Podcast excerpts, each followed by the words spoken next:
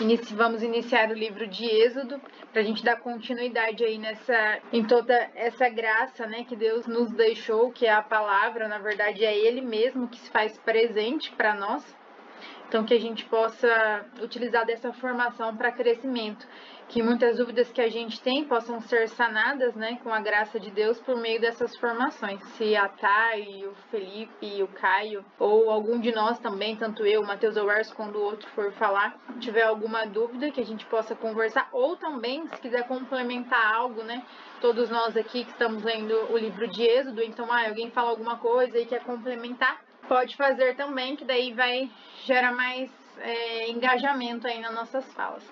Então, que a gente possa iniciar esse momento em nome do Pai, do Filho e do Espírito Santo. Amém. E que a gente possa pedir juntos agora também que a graça do Senhor venha sobre nós, que tudo que vem do Senhor para as nossas vidas possa frutificar, que toda essa nossa formação que também possa ser também transformada em oração e possa gerar muitos frutos para nós dentro aí dos nossos corações. Amém.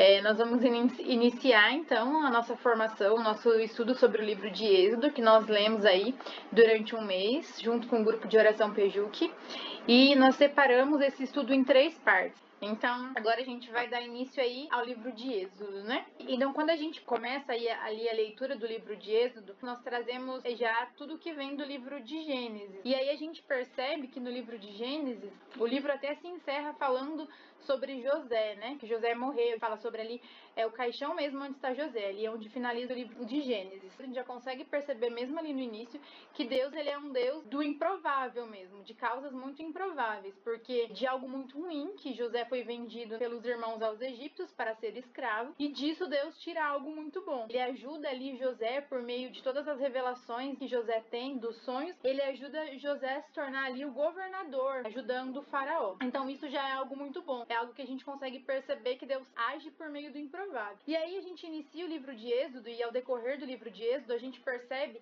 que Deus mais uma vez é o Deus do improvável, porque ele faz uma nova nação de Israel, que é um povo escravo. Então ele faz dos escravos, dos sofredores, daqueles que têm uma vida amarga, ele faz uma nova nação. Então mais uma vez aí Deus vem provar que ele é o Deus do impossível, que ele é o Deus do improvável, assim como aconteceu em Gênesis também. A gente pode falar e trabalhar o livro de Êxodo como algo muito interessante, o início do Êxodo, né, ali que é a minha parte que Êxodo ele vem trazer um confronto com Deus, nosso Senhor, aquele que a gente sabe que é o Deus verdadeiro, é o Deus do impossível. Esse início de Êxodo vem trazer esse confronto com o faraó.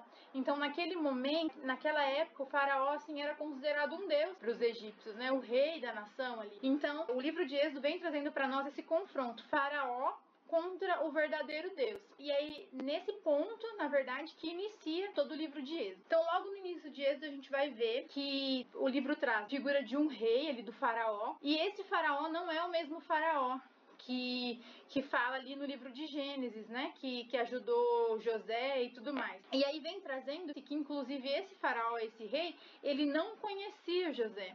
E eu acho que mais do que não conhecer José, ele não reconhecia tudo o que José fez. Então, ele fazia mesmo, né, dos israelitas um povo escravo e ele começou a ficar com medo, porque ele viu que o pessoal ali, o povo hebreu, começou a crescer muito e ele ficou com medo. Então, ele queria que algo fosse feito para que a população ali dos israelitas não crescesse, porque pensa, se cresce, se eles ficam em muitos, eles podem confrontar, criar uma guerra e os egípcios podiam acabar perdendo. Então, o que, que ele decreta? Ele decreta que acontecesse a morte de todos os bebês do sexo masculino. Por que do sexo masculino? Porque as mulheres não podiam ir para guerra, então eram os homens que precisavam morrer, né? Era a população ali masculina, né, que não podia crescer. E isso é muito legal porque é desse momento aí, né, que a gente sabe ou vai saber agora é, por meio dessa nossa formação, que é dali que sai Moisés. E isso já é a primeira ligação que é muito legal com Jesus, porque quando Jesus estava para nascer, o rei Herodes pediu para que todas as crianças ali, né, todos os bebês do sexo masculino que nascessem também fossem mortos. Então acontece já essa primeira ligação de Moisés, que é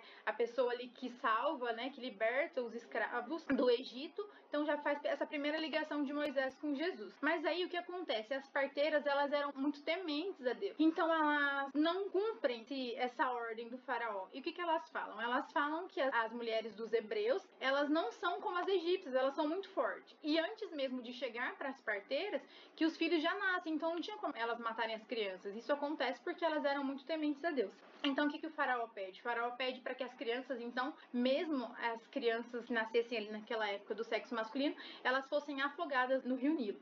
Isso é muito legal de pensar, não, não a morte das crianças, né, mas essa comparação, que o rio Nilo, ele era considerado uma divindade. O faraó faz isso também para que aquelas crianças sejam ofertadas em sacrifício aos deuses. A gente não está falando do nosso Deus, tá? A gente não está falando do Deus Pai, nem do Deus Filho, do nosso Deus da verdade, é os deuses que eles cultuavam naquela época. Então isso também seria um sacrifício ao rio Nilo ali que representava essa divindade. Aí nesse tempo nasce Moisés. E os pais de Moisés, o que, que eles fazem? Eles escondem Moisés por três meses, para que isso não aconteça, para que eles não precisem matar Moisés. E é muito legal essa simbologia também, porque aí a gente traz esses três meses aí, que aponta também para a ressurreição dos três dias. Então, essa simbologia do três é muito legal. Então, Moisés, que vem trazer a liberdade para o povo, ele ficou escondido por três meses. Após esses três meses, Moisés foi colocado à beira do rio. Então, ele é colocado numa arquinha assim, na beira do rio. E a princesa, ao ver Moisés, ali ela sentiu muita compaixão. Então ela trouxe e falou que ia cuidar de Moisés. Ela deu para Ama amamentar, pagou o salário para Ama, mas ela pegaria Moisés. E isso ela fez mesmo sabendo que Moisés era hebreu. A gente pode se perguntar, mas como que ela sabia, né, que Moisés era hebreu? Ela é uma criança que estava ali, como que ela sabia? A gente pode entender também porque os israelitas, eles eram circuncidados. Então quando ela pegou aquele neném, ela já viu isso. E mesmo assim ela teve muita compaixão um ponto muito interessante de Moisés, ele como libertador,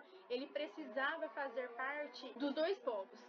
Então ele veio dos hebreus, ele veio ali de Israel, mas ele foi para o Egito, porque para acontecer essa libertação ele precisava ser dos dois povos, assim como a gente também pode fazer a ligação com Jesus. Ele foi chamado de samaritano, galileu, nazareno, mesmo sendo judeu. Então essa ligação já vem com Jesus, né? Também a gente pode trazer é, a ligação de que Jesus, para conseguir salvar a humanidade, ele precisou fazer parte mesmo da humanidade, de ser homem. Então Jesus, mesmo Deus, ele foi homem, né? Ao mesmo tempo ali, 100% Deus, 100% homem. Moisés também precisou fazer parte tanto do povo ali do Egito quanto do povo de Israel. Então isso é muito legal também da gente associar.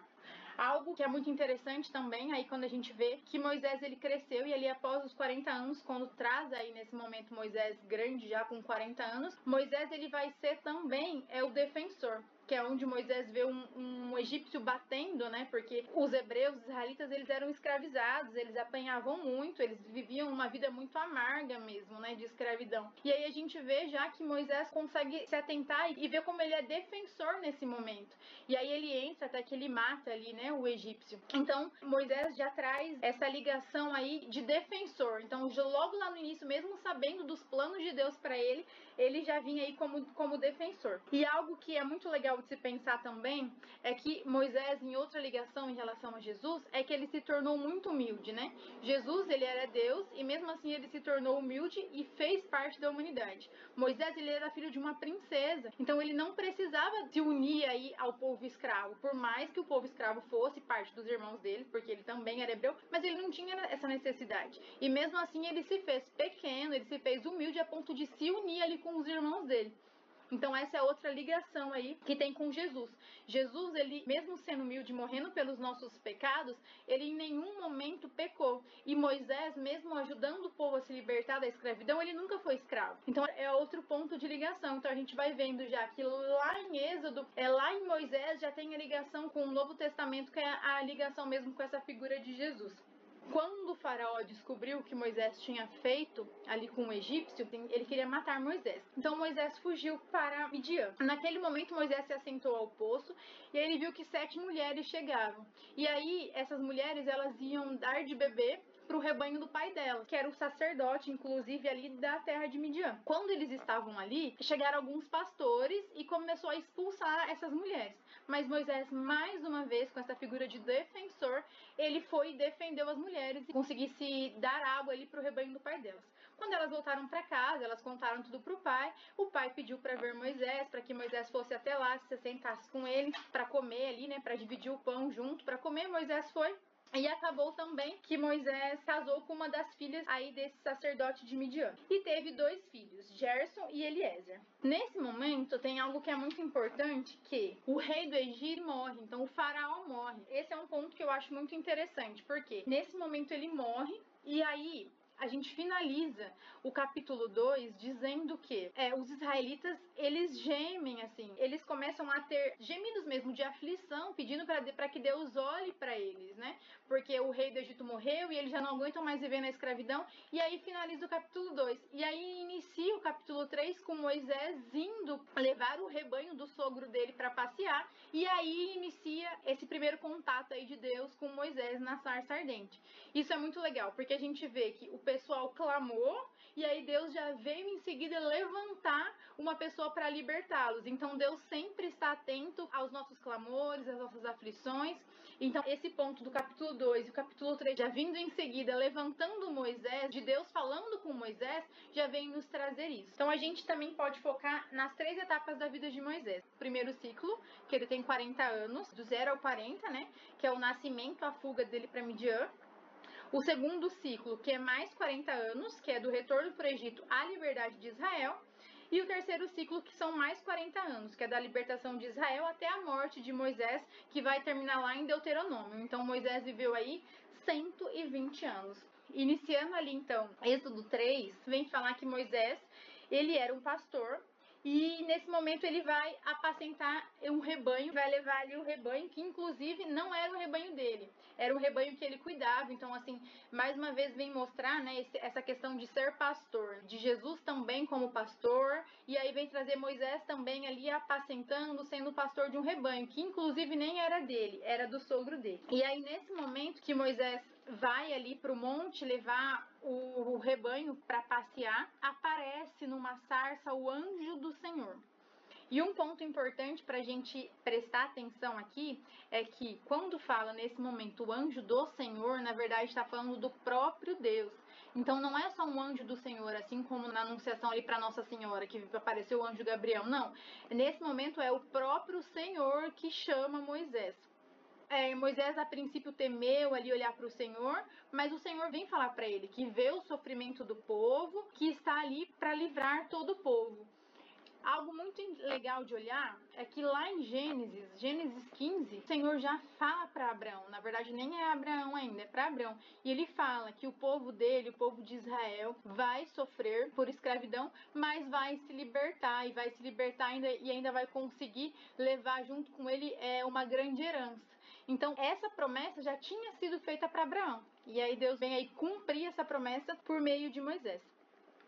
Então Deus pede para Moisés pedir ali para o rei do Egito mesmo, para chegar até o faraó e pedir para esse rei para que os hebreus, os israelitas, consigam oferecer um sacrifício a ele por três dias. Mais uma vez, vem aí trazendo a simbologia do três. Deus já diz para Moisés que ele sabe que o coração do faraó vai se endurecer. Mas se Deus sabe que o coração do faraó vai se endurecer, por que, que ele vem pedir ali para Moisés, né? Por que, que ele vem falar, Moisés, vai lá, o coração do faraó vai se endurecer, mas mesmo assim vai lá. E tantas vezes que Moisés foi ali até o faraó, porque Deus precisava mostrar que ele era um Deus, o Deus mesmo do impossível, o Deus que tinha o poder, o Deus que podia dar testemunho, que podia dar sinais. Porque senão, dificilmente talvez até o pessoal ali de Israel, os israelitas, os escravos acreditariam. Então era necessário que eles vissem mesmo, né? Eles vissem tudo isso que estava acontecendo, todos os sinais que Deus dava. E aí Deus fala para Moisés, né? Moisés começa a colocar inclusive alguns empecilhos, começa a falar que ele não sabe falar, e aí Deus vai trazendo alguns sinais, falando assim: "Ó, oh, Moisés, não, ó, eu vou te dar uma vara, essa vara vai se transformar em serpente". Moisés viu, Moisés inclusive jogou a vara, a vara se transformou em serpente. Moisés pegou a serpente na mão, a serpente voltou a ser transformada em vara. Deus pediu para Moisés colocar a mão sobre o peito, a mão ficou leprosa, depois colocou de novo, a mão se curou. Então Deus foi trazendo alguns sinais já para Moisés falar, ó, oh, eu sou, eu sou todo poderoso, eu sou o que sou. Moisés até pergunta, né? Mas se, que se falarem quem, quem és tu, quem é você, ele fala, eu sou o que sou. E ele vai trazendo esses sinais. E aí, como o maior dos empecilhos ali, Moisés fala que ele não sabe falar. Não, mas eu não sei falar. Muitas vezes a gente traz, né, é, Moisés como gago, É, mas às vezes é, era a própria pronúncia mesmo ali, né? relacionada à pronúncia do faraó, que Moisés não conseguia falar muito bem, não se sabe exatamente. Mas Moisés fala dessa pronúncia que ele não consegue. Como que ele falaria para o povo não tem essa habilidade para falar? Aí o Senhor fala para Moisés que vai trazer Araão. E isso eu acho que é muito bonito, porque Araão é irmão de Moisés, é o irmão hebreu de Moisés. Na época que Moisés precisou ser é, colocado ali na beira do rio, ele tinha duas irmãs, Miriam e Araão. E Araão já era mais velho, então Araão não precisava se preocupar, né, em relação a isso, porque ele não era recém-nascido, então não precisava ser morto. E aí o Senhor traz de volta Araão para ele ter esse contato com Moisés. E aí Moisés, né, mesmo nessas dúvidas, mesmo com todas essas incertezas, ele aceita. Isso é muito legal, porque aí Moisés volta ali, né, para casa de Jetro, avisa Jetro que vai precisar ir, é, vai precisar sair, resolver algumas coisas. Ele sai com a esposa e aí no meio do deserto, um pouco antes disso, né, o Senhor já fala para Araão também. E aí Araão tá tão aberto a Deus que ele consegue entender isso e aí os dois vão e se encontram ali no meio do deserto. Eu fico imaginando, né, como isso deve ter sido também, é, não fala isso na palavra, mas como isso deve ter sido importante, né? Moisés já não viu seu irmão há, há quanto tempo? Há mais de 40 anos. Então, assim, que momento, né, que os dois se encontraram ali, os dois irmãos se encontraram. Aí Araão vem, Moisés conta tudo que o Senhor disse para ele, Araão acredita. Aí eles chegam até ali os israelitas e Araão fala também para ele tudo que o Senhor propôs a Moisés. E aí o pessoal acredita, os escravos ali acreditam, acreditam nessa libertação, o povo acreditou. Então chegou o momento deles, pela primeira vez, chegarem até o faraó e falar com o faraó. Só que o faraó, ele endureceu o coração, né? Ele não era um homem bom, ele não era como o faraó de Gênesis ali, que era próximo de, de José. Então ele endureceu o coração. E é aí que começa, né? Então, nesse primeiro ponto, o que, que acontece? O faraó ele fica tão revoltado que ele aumenta ainda mais o serviço ali dos escravos.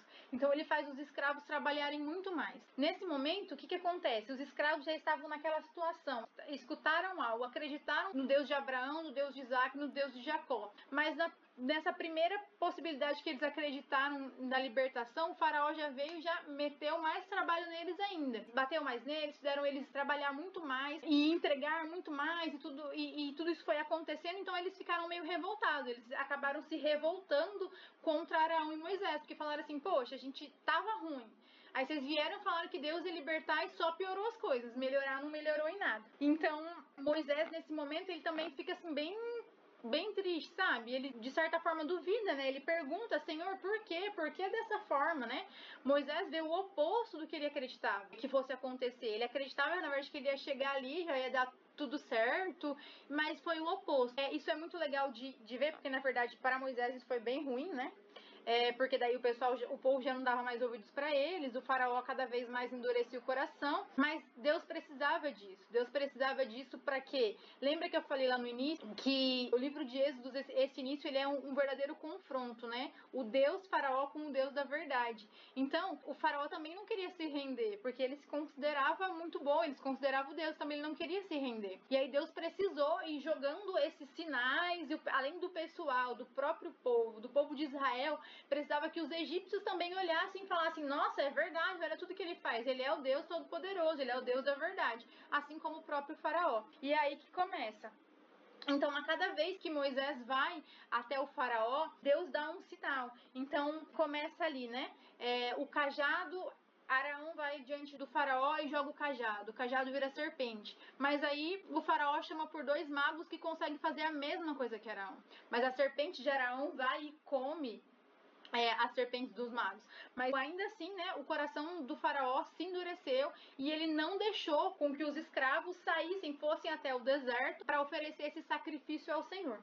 E aí vem, então, de novo, mais uma vez, Araão e Moisés vai até o faraó, e aí o faraó endurece o coração, fala que não de novo, e aí vem que todo a água do rio Nilo, inclusive o rio Nilo, que era considerado essa divindade, se transforma em sangue mesmo assim, feriu a divindade deles. Mesmo assim, ainda assim o faraó endureceu o coração, até porque os magos conseguiam fazer a mesma coisa. Araão levantou o cajado sobre o mar, empesteou assim, sabe, de rã, fez rã em todos os lugares, não tinha mais o que fazer, ninguém conseguia deter aquelas rãs, e ainda assim é, os magos fizeram a mesma coisa. Só que nesse momento, o faraó dá a primeira cedida dele. Ele fala: Não, tudo bem. Então, se acabar com isso, vocês podem. Os escravos podem oferecer sacrifícios ao Deus de vocês. Mas aí, quando Moisés roga a Deus e as rãs todas morrem, o faraó já volta atrás. Ele mais uma vez endurece o coração. Aí Araão mais uma vez vai, levanta a vara, fere ali, né, todo o pó da terra e, e, produz, na verdade, na minha Bíblia, na Bíblia Ave Maria, diz que produz muitos mosquitos, mas em algumas traduções vem como piolho. Então as pessoas começaram a se encherem de piolhos e os gados também, o rebanho também. Então ali o Senhor faz de tudo, mas mesmo assim o faraó vai endurece o coração. Aí o Senhor vai e envia muitas moscas e é legal olhar para esse ponto porque o Senhor faz a distinção. Isso acontece somente com o povo do Egito, com os egípcios. Com os israelitas isso não acontece. Então assim, esses sinais é muito claro, é ó, é de libertação. Eu estou pedindo que o meu povo seja liberto realmente. Então, é, isso é muito claro. Traz essa divisão aí, ó. O meu povo, que é o primogênito, que é o, o povo de Israel era o povo, né? Primogênito do Senhor, ó. E não está atingindo ele, está atingindo apenas o, os egípcios. Mas mesmo assim, o faraó sempre vai ferindo, ferindo o coração. Nesse momento, quando o Senhor ele envia as moscas, o faraó aceita que os israelitas façam sacrifícios ao Senhor, mas ele diz assim: precisa ser no Egito, não pode ser no deserto, tem que ser no Egito. E olha só, mais uma vez o faraó quer o que? Ele quer, mesmo ele vendo todos os sinais, ele vê que não está dando conta, ainda assim ele quer se mostrar que ele é Deus, que é ele que tem o poder. E aí Moisés vem e fala: não, não é você quem escolhe. Quem escolhe é o Senhor, é ele quem decide, é o nosso Deus quem decide todas as coisas. E aí, mais uma vez, Faraó cede, mesmo assim, as moscas são retiradas, mas aí Faraó, mais uma vez, nesse lenga-lenga, vai lá e endurece o coração.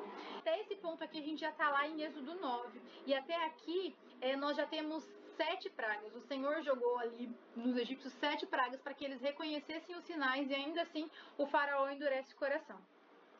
Aí tem mais, né? Ele, ele, apresenta ainda a mortandade do gado, então os gados começam a morrer, só os gados dos egípcios. Aí vem as úlceras no povo, apenas quem pegou as úlceras foi o povo egípcio. E aí vem a saraiva, que é a chuva de pedras, né? E aí mais uma vez o faraó vem cede, mas ele volta atrás e o coração dele é endurecido mais uma vez.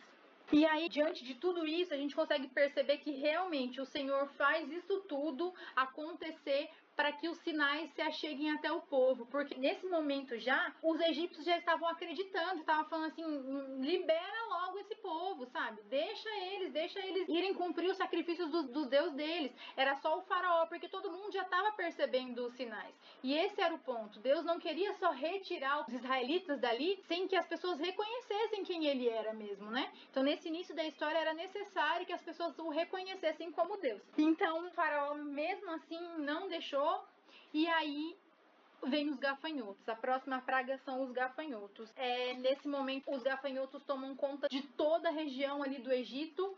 E aí o faraó vem dizer assim: tá bom.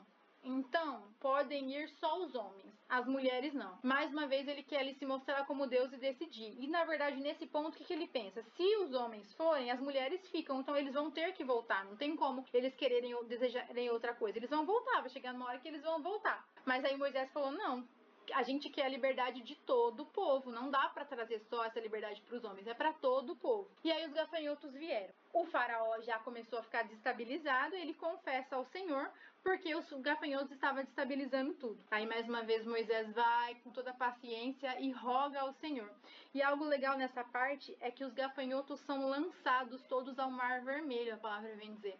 E depois, mais para frente, a gente vai ver que na abertura do Mar Vermelho, quando Moisés bate o cajado, os egípcios junto com o faraó, eles também são é, afogados no Mar Vermelho. Então a gente vem trazer essa analogia também ao exército de faraó. Os gafanhotos, assim como o exército de faraó Faraó caem, eles são afogados ali no Mar Vermelho. Não adiantou, mais uma vez, Faraó vem e endurece o coração.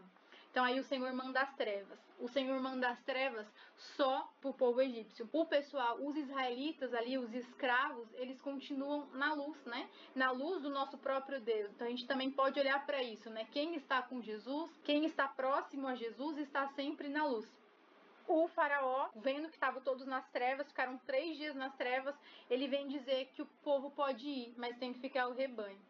E aí, mais uma vez, Moisés fala: não, a gente vai oferecer o que de sacrifício para o Senhor? A gente quer ir com tudo que o Senhor ordenou. O Senhor ordenou os homens, as mulheres, as crianças, o rebanho, todos. Então não dá. O faraó não aceita. Fala assim, e ainda ele fala para Moisés, faz uma ameaça. Falou: sai da minha frente e eu não quero mais te ver. A próxima vez que eu for te ver, você morrerá. Então ainda o faraó vem com essa ameaça porque ele já não aguenta mais.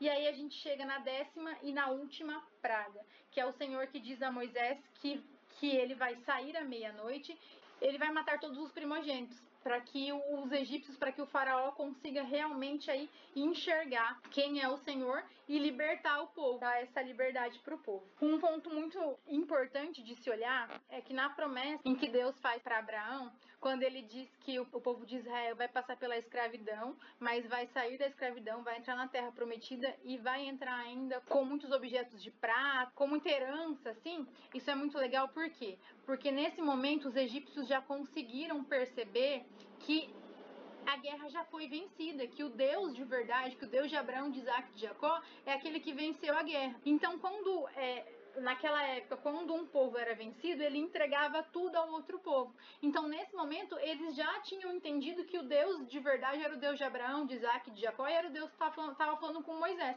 Então, quando os israelitas começaram a pedir as coisas Obrigada, Caio. Com muitos animais, pedras preciosas, comida, essa seria a herança. Muito obrigada, Caio.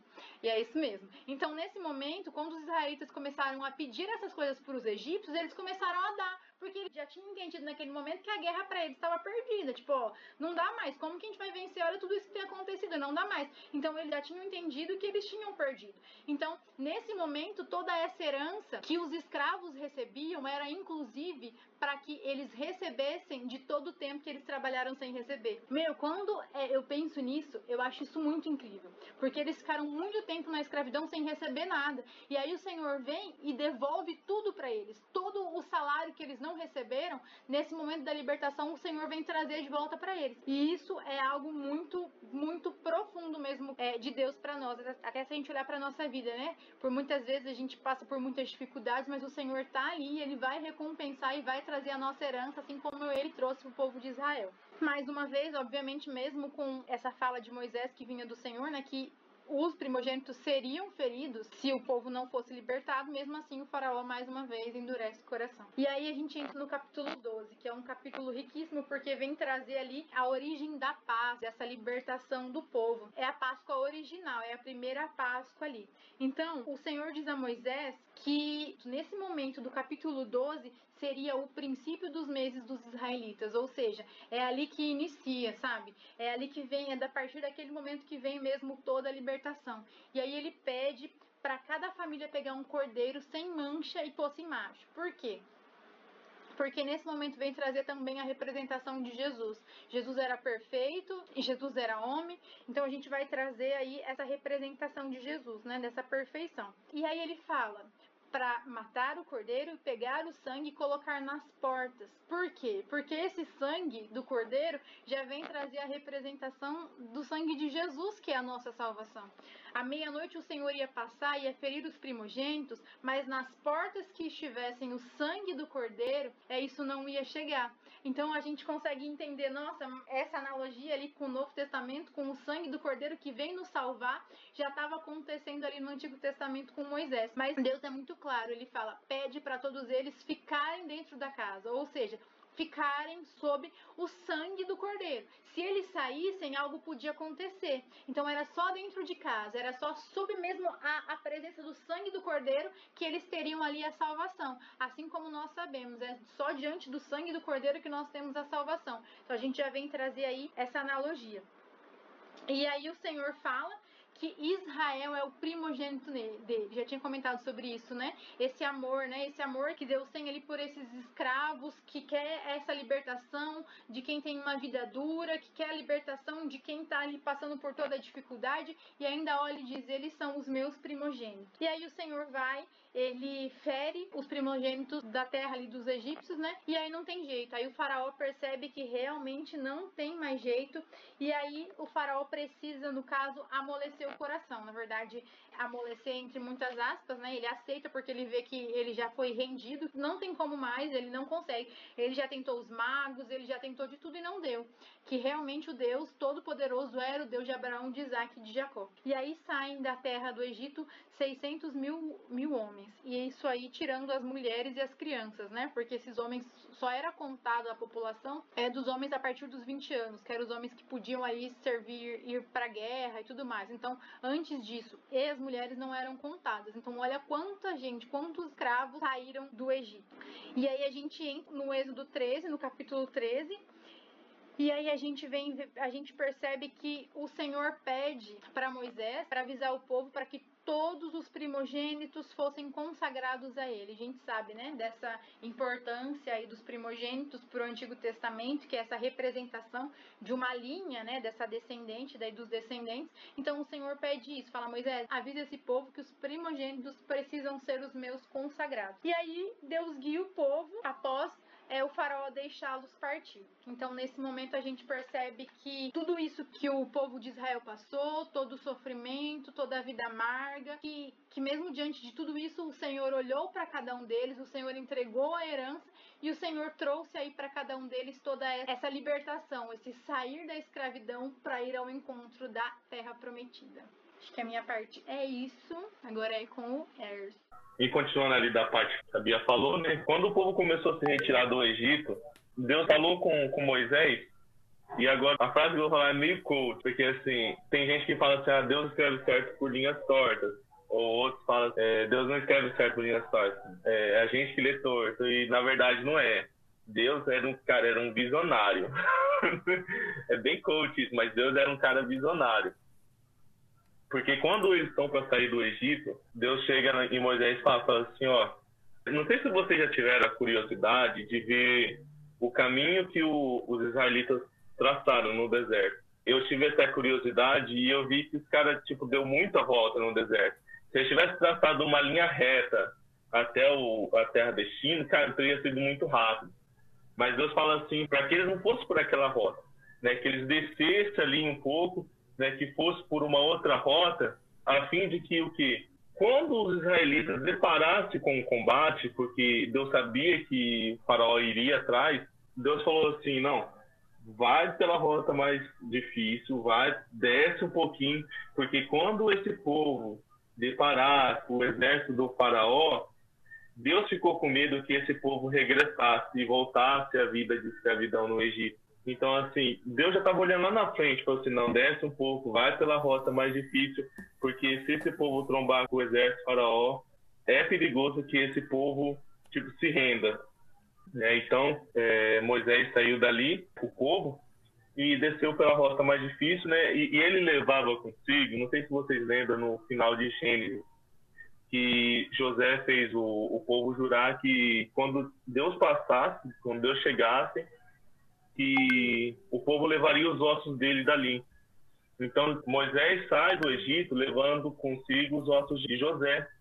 E talvez vai falar lá para frente, não sei, mas que fim levou os ossos de José, né? Lá em Josué fala que ele foi sepultado em Siquém.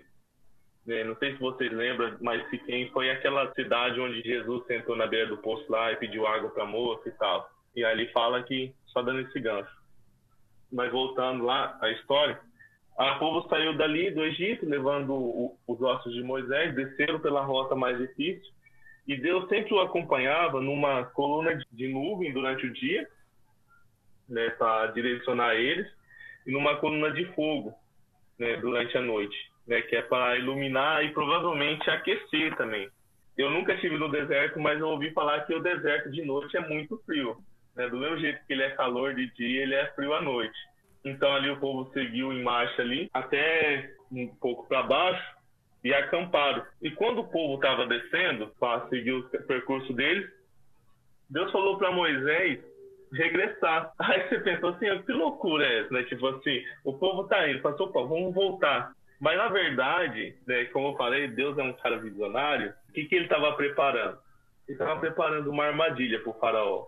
Então ele fez com que o povo regressasse para o faraó achar que o povo estava perdido no deserto. E ele achando que o povo estava perdido no deserto, ele iria ao combate. Aí fala ali que novamente o faraó teve seu coração é, endurecido. Eu fiquei muito abismado, assim, porque eu estava lendo na versão Ave Maria, né, e fala assim que Deus endureceu o coração do faraó. Aí eu falo, e, e, o tempo todo isso, Deus endureceu o coração de faraó, Deus endureceu o coração de faraó. Assim, e eu fiquei pensando assim, cara, por que, que Deus não amolece o coração de faraó? Né? E eu fiquei ah, encucado com isso e, e, comecei a procurar em todas as versões, né? E em todas as versões fala que Deus enrijeceu o coração do faraó. E eu fiquei, cara, é, seria tão mais fácil se ele tivesse um coração molinho, sabe? Só que estudando um pouco, é, procurando algumas fontes, é, a gente percebe que todo o plano de Deus não era simplesmente o povo israelita. Se você ler a, a passagem, com a ótica do, do autor, é lógico, a gente tem aquela ideia de que o povo de Israel é aquele é aquele povo que Deus coloca debaixo da asa, fala assim, ninguém vai mexer com isso daqui, né? E de fato era o povo por ser o povo primogênito, como a, a Bia comentou. Mas Deus também queria usar daquela situação para converter os egípcios.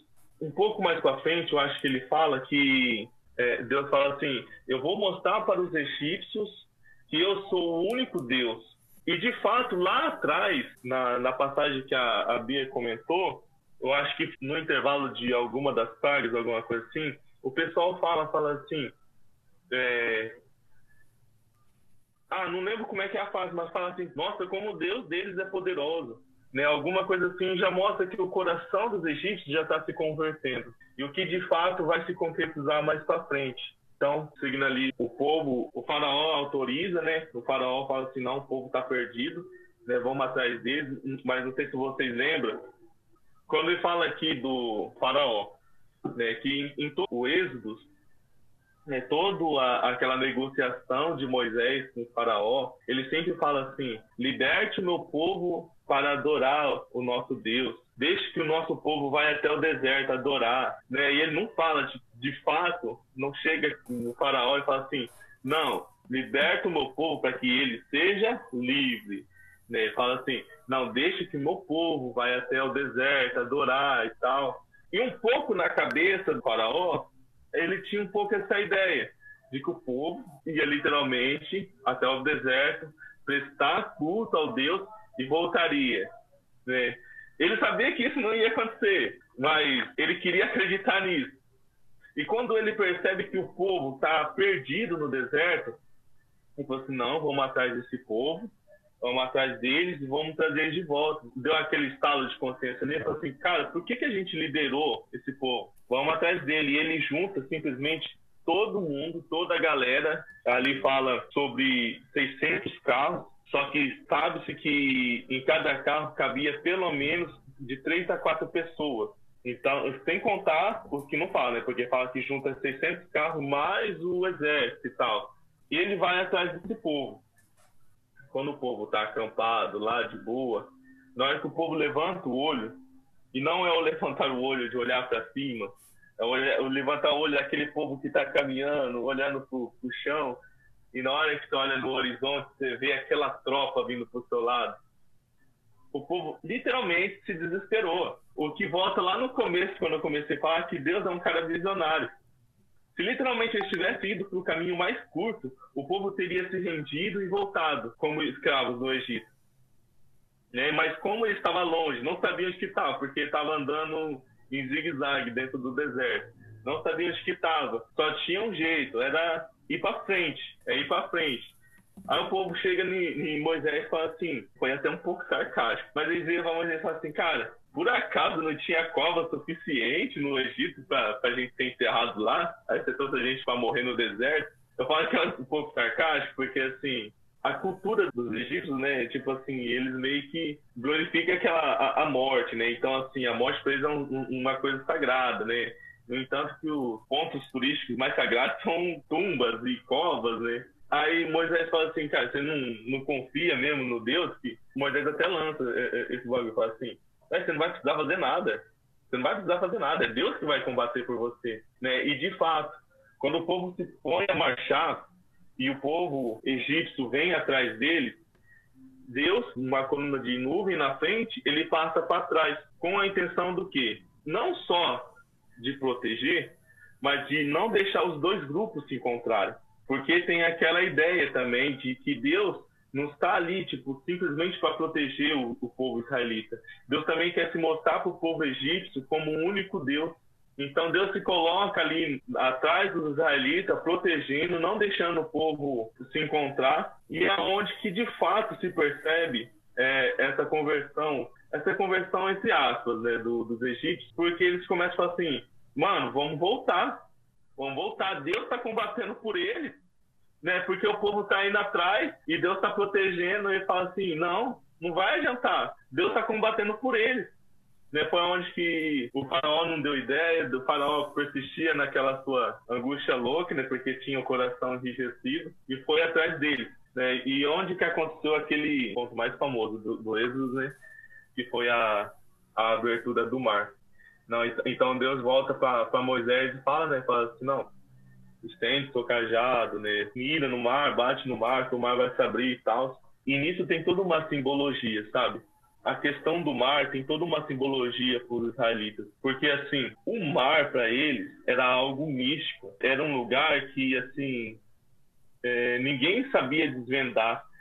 Na ideia deles, eles tinham assim, no mar tinha criaturas que ninguém poderia domar, criaturas místicas e tal. Não sei se vocês já no colégio aquele mapa da, gente, das grandes navegações, que os mapas antigos tinham aqueles monstros espalhados. Era essa ideia do, dos israelitas, que no, no mar tinha aqueles monstros que ninguém poderia domar. Então era necessário que aquilo acontecesse para que o povo visse que Deus é o Deus que pode tudo. É o Deus que doma as maiores criaturas do mar. É Deus que, que faz o mar se abrir. É o Deus que pode tudo. E o mais interessante que eu acho nisso é que, assim, Deus deu todas as pistas para o faraó desistir. Deus deu todas.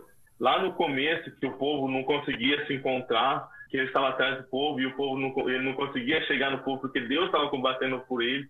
Né? Desde o do momento que o mar se abriu, sabe? Né, cara, tudo isso era pista para que ele desistisse. Você imagina você olhar para aquele mar de um parede d'água dos dois lados. Eu acho que uma ilustração muito massa que eu lembro, é, vou ser bem nostálgico aqui agora, mas é aquele filme de desenho do, de Moisés, né? Que eles vão passando no mar, e, no, no meio, e tem aqueles, é, aquelas baleias nadando e tal. Eu imagino que seja aquela cena, sabe? E aquilo é tudo pista para que o faraó desistisse. E mesmo assim o cara continuou naquela cassação louca, naquele. E foi aonde que o povo conseguiu atravessar, que o povo saiu do outro lado, né? onde que Moisés bateu o cajado e, e novamente o, o mar se fechou, levando toda a tropa, toda a cavalaria, todo o exército do faraó junto com o faraó, né? Mas eu volto novamente naquele ponto. Por quê? Porque Deus tinha um projeto muito maior do que aquilo. Deus tinha um projeto que ia muito além da visão do, dos israelitas. Deus tinha um projeto que ia muito além do que cada um podia imaginar. Deus não queria simplesmente a entrega daquele povo, a, a aliança com aquele povo. Deus queria a conversão também do povo egípcio e que aos poucos ele foi conseguindo. E quando o povo terminou de atravessar o mar, esse, chegamos no capítulo 15, que eu achei um capítulo véio, extraordinário, porque é o momento que o povo vai começar a é, cantar a vitória, sabe? Cantar o, o Deus que, que salvou eles e tal, e o povo começa a cantar e dançar. Né, e acontece muito dentro da Bíblia. A gente lembra quando Davi ele, ele venceu a guerra, ele dançou diante da arca do Senhor. E acontecia muito naquela época, né? Tipo, é o jeito que o, que o povo sabia adorar, é o jeito que o povo sabia agradecer, é o jeito que o povo sabia rezar, era isso. Então, o povo caminhando ali pelo deserto e, e lá atrás eu falei do, do povo que foram meio sarcásticos, né? Foi lá que começou a murmuração. Sabe quando você está reclamando de alguma coisa, seu pai fala assim, nossa, já vai começar a murmuração. É o que aconteceu com o, o povo de Israel no deserto. Então, assim, o povo você percebe que eles murmuravam muito, murmuravam muito contra Moisés. Véio. Era impressionante isso. Tipo assim, tinha memória muito curta das coisas que aconteciam. E quando eles chegam no deserto, né, eles começam a caminhar muitos dias e, e eles não encontram água para beber. Né, chegaram num, num, lugar lá que tinha uma, uma lagoa, só que aquela lagoa não dava para tomar, porque a água era muito amarga daquele lugar. Né? E o povo novamente voltou lá em Moisés e falou assim: Você trouxe a gente para morrer de sede, é isso? Você tirou a gente lá do Egito para morrer de sede aqui? Aí Moisés falou assim: por que vocês reclamam de Deus? Por que vocês, vocês fazem isso com Deus? Não é de mim que vocês estão reclamando, é de Deus. Aí ele vai lá, Deus fala para ele pegar um, uma erva que tinha no lugar ali e jogar na água. Aí ele jogou e a água ficou potável. Chegamos ao capítulo 16 e de novo o povo foi murmurar contra Moisés. Né? o, o, povo está ali no deserto falando assim: lá no Egito a gente era escravo, mas lá no Egito a gente tinha carne, a gente tinha pão, a gente tinha água, a gente para morrer de fome.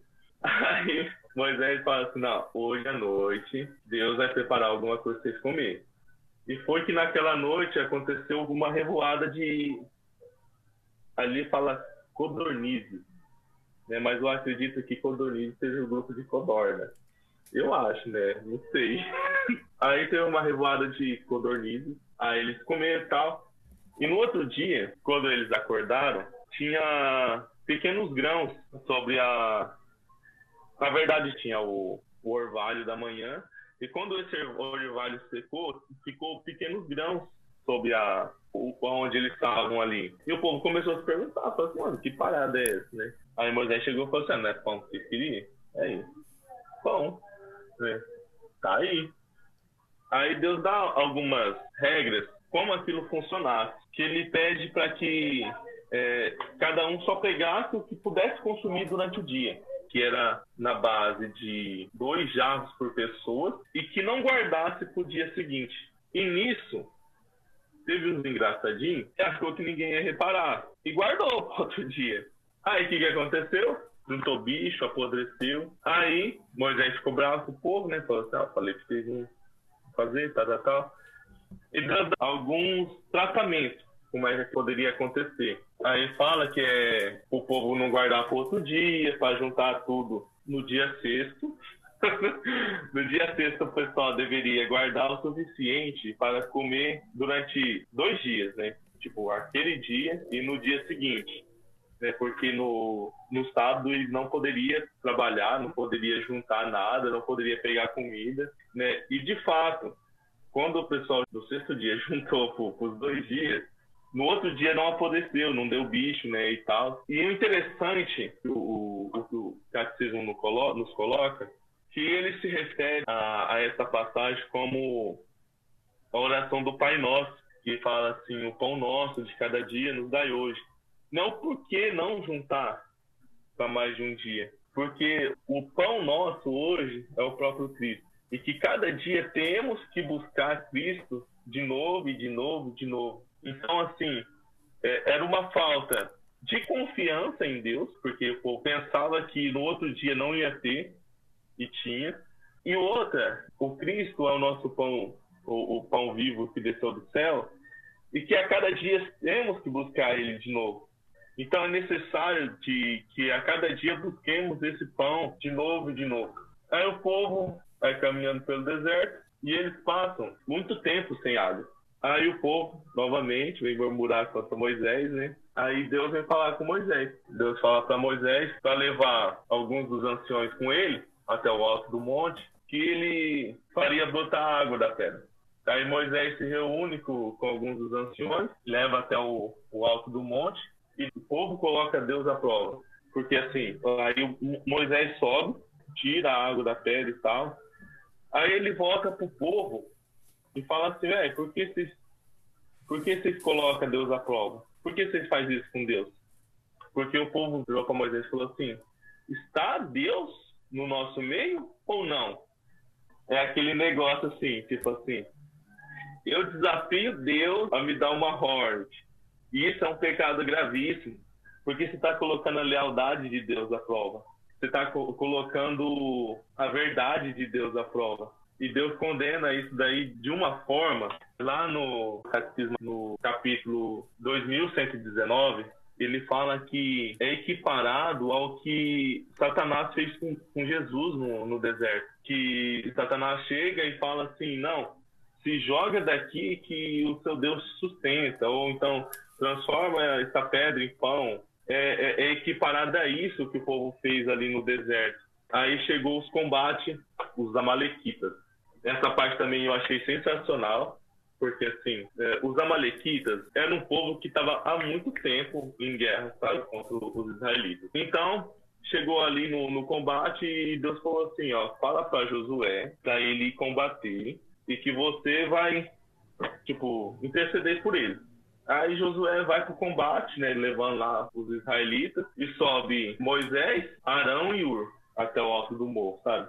Começou o combate e tal. E Moisés em cima do morro com, com os braços erguidos, intercedendo. E enquanto Moisés intercedia, o povo vencia, o povo de Israel vencia o combate. Só que Moisés já estava velhinho, né?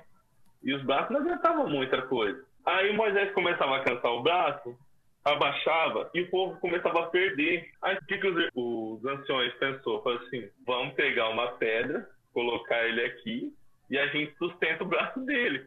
Oh, eu achei sensacional, porque a gente precisa de pessoas assim do nosso lado, sabe? No momento que a gente não conseguir sustentar mais, que venha alguém e ajude a gente a sustentar. Porque foi esse movimento, e eu achei sensacional, porque não foi só o movimento da intercessão de Moisés, mas foi uma intercessão comunitária.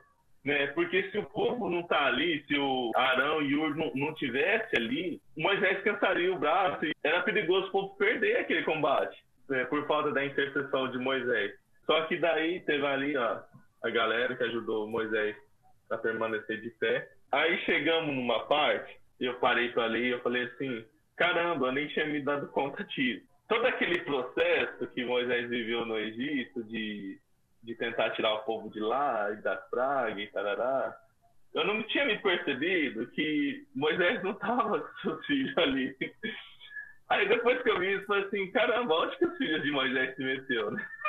E chegamos na parte do encontro de Moisés com seu sogro, que fala lá que seu sogro veio até o encontro de Moisés, né? levou a, a esposa e o filho de Moisés até ele. Aí eles tiveram uma conversa ali, ele explicou para Jetro, né, que era seu sogro, tudo que tinha vivido, tudo o que tinha acontecido. E Jetro viu, Jetro ficou feliz, né? Viu que tipo o que Moisés tinha se tornado, né? Porque assim, Moisés, ele era meio que o porta-voz do povo para Deus e vice-versa, né? Então todo mundo vinha em Moisés para que Moisés julgasse tudo o que acontecia dentro do acampamento, tudo o que acontecia com eles. E Jetro, ao mesmo tempo que ficou orgulhoso, ficou preocupado que Moisés não conseguisse dar conta de tudo aquilo, né? E ele chegou em Moisés e falou, falou assim, ó, por que você não faz assim? Faz o seguinte, separa líderes dentro do grupo, né? Líderes que podem liderar de 10, de 100, de mil, né? E aí, o que, que acontece? A gente você faz? Fica só com os casos difíceis para você resolver. Aí Moisés falou, né? Falou assim, ah, conversar com Deus, se for da vontade de Deus. E Moisés fez isso. Moisés aceitou a opinião do sogro dele, né? E constituiu isso, os juízes. Mais para frente a gente vai estudar o livro de juízes, né? Que vem disso. Esses juízes que, que Moisés constituiu dentro do povo israelita podiam julgar dentro ali do, do, do acampamento coisas pequenas e levava para Moisés apenas coisas grandes, para que ele não se sobrecarregasse, né? Afinal, era uma porrada de gente para Moisés conversar. Aí, chegamos no Monte Sinai. E o Monte Sinai é onde vai acontecer, tá? É tanta coisa que simplesmente eu fiquei assim arrepiado de poder estudar tudo isso, sabe? Tudo que aconteceu aqui. Então, depois de três meses de caminhada, né? Aí o povo chega no Monte Sinai né, aonde que vai acontecer o quê? A promessa da aliança. Não sei se vocês repararam, mas quando Deus se dirigia a Abraão, ele nunca se revelou a Abraão. Ele veio se revelar apenas a Moisés. Né? Quando Moisés fala assim, quem é você? Ele fala assim, é, eu sou o que sou, eu sou Deus e tal, tal, tal. E é lá no Monte Sinai, aonde que ele vai ter, onde que o povo vai ter o primeiro contato, onde que ele vai se revelar para o povo. sabe? Eu achei linda essa parte, né? Porque assim, ele chega no Monte Sinai e ele constitui novamente, né, assim como fez com Abraão, com Isaac, Jacó, ele constitui o seu povo uma nova aliança. Só que nessa nova aliança que ele faz, ele literalmente constitui a sua igreja, o seu povo. Ele fala para o povo vocês são meu povo eleito. Aí o, é, Moisés sobe no monte, conversa com Deus e Deus pede para ele conversar com os anciões. Né, dá algumas leis, algumas regras e pede para que Moisés conversasse com os anciões. Os anciões falam assim: não, a gente aceita o que Deus falou. Aí Deus vem e fala assim: não, vocês são meus, meu povo eleito. Então, Deus tinha essa necessidade de que o povo acreditasse em Moisés, sabe? Porque Deus via o tanto que o povo estava murmurando e desconfiando de Moisés, ele tinha essa necessidade que o povo acreditasse em Moisés. Ele fala assim para Moisés: Não, eu vou vir e vou falar diretamente com o povo para que eles acreditem em você. Então, Deus vem e fala assim: Não, fala para o povo se preparar, o povo se purificar durante três dias, faz uma barreira em volta da montanha para que o povo não suba né? Apenas os anciões podem ir ao monte, mas não pode subir. Né? Se o povo quiser falar alguma coisa, deve transmitir para os anciãos. E ele estipulou toda essa regra, porque o que ele ia fazer naquele momento era algo extraordinário. Eu não consigo nem imaginar. Ele ia simplesmente se revelar ao povo, né? E, e realmente no terceiro dia povo acorda de manhã, tem uma forte tempestade com raios, é, trovoadas, e o povo acorda cedo assim, aquele tempo fechado, o monte é, fumegando, porque Deus tinha descido no monte com forma de um redemoinho de fogo. E Moisés fala para o povo, sai, porque é o Senhor. É o Senhor que está vindo. E nisso, um forte som de trombeta, né? Moisés sobe até o morro. Aí Deus fala, reforça para ele, fala assim, ó, fala para o povo não subir para o povo não se aproximar da montanha, porque se ele se aproximar, é, deve sim ser morto. Né? Aí Moisés fala com ele, fala assim, mas o Senhor falou para não subir, então o povo não vai subir. E aí Deus fala assim, não, mas desce e fala de novo, porque eu conheço o povo e o povo é testa de ferro. É, desce e fala com esse povo. Aí Moisés desce, conversa com o povo, explica tudo que, que vai acontecer, e Deus começa a falar ali entrando no capítulo 20, né, Deus começa a falar com o povo sobre o, os Dez Mandamentos, né? Que a gente conhece, né? Eu esqueci agora o nome. Mas o, é isso mesmo. Mas o, Deus começa a falar com o povo. Deus começa a explicar é, o, o, nosso tempo ser curto. Eu não vou me focar muito no, nos Dez Mandamentos, não vai estender muito. Mas tinha dois que eu, eu queria poder focar um pouco, que é o primeiro mandamento. Ele fala assim: Então Deus pronunciou todas essas palavras: Eu sou o Senhor teu Deus, que te fez sair do Egito, da terra da servidão. Não terás outros deuses diante de minha face. Não farás para ti esculturas, nem figura alguma do que está acima nos céus, embaixo, sobre a terra ou nas águas debaixo da terra. Por quê? Porque a gente tem que estudar muito bem as passagens para a gente não sair falando as miras, né? Porque Deus fala aqui, fala assim, não terás outros deuses diante de minha face, não farás de ti escultura, nem figura alguma. Né? Por que ele fala isso com o povo? O povo de Israel ficou muito tempo no Egito, cerca de 400 anos. Então, o que, que aconteceu com esse povo? Né? O que, que acontece quando você fica muito tempo num lugar? Digamos assim, você é paranaense e muda o Rio, começa a falar arroz, né? começa a falar biscoito. Então, esse, o povo israelita começou a absorver a cultura do, dos egípcios. Dentro dessa cultura, também a sua religião. Então, assim, o povo israelita é, tinha absorvido muito a, a, a, religião. Então, quando ele fala aqui, né, sobre as esculturas, né, eu queria pegar só três deuses egípcios que são bem conhecidos, que é Horus, Anubis e Sobek. Ele fala aqui, Horus era um deus, não sei se vocês já viram a cultura egípcia, né, os deuses egípcios, mas era um Deus com cabeça de falcão. Então, não farás escultura, nada que estás acima dos céus ou debaixo, sobre a terra. Não sei se você viu o deus Anubis, mas o deus Anubis é um deus com cabeça de cachorro. E ele continua falando assim, nem os que estão abaixo da terra, sobre as, nas águas. O deus Sobek, da cultura egípcia, ele tem cabeça de crocodilo. E não sei se você já viu aquela de frente, o sarcófago, essas coisas, bem da cultura egípcia. Eles tinham grandes esculturas de, dos seus deuses. Então, eles cultuavam esses deuses por forma realmente de esculturas. Então, quando fala que, quando Deus fala, não terás outros deuses diante de ti, não farás para ti esculturas nem figuras. Ele está falando sobre isso, sobre essa cultura que o povo egípcio absorveu, sobre aquele distanciamento da aliança de, de Abraão, né, e, e aquele aproximamento da cultura egípcia, né, dos deuses egípcios. E isso a gente vê durante todo o não só Êxodos, mas todo ali os primeiros livros, esqueci o nome que fala, gente.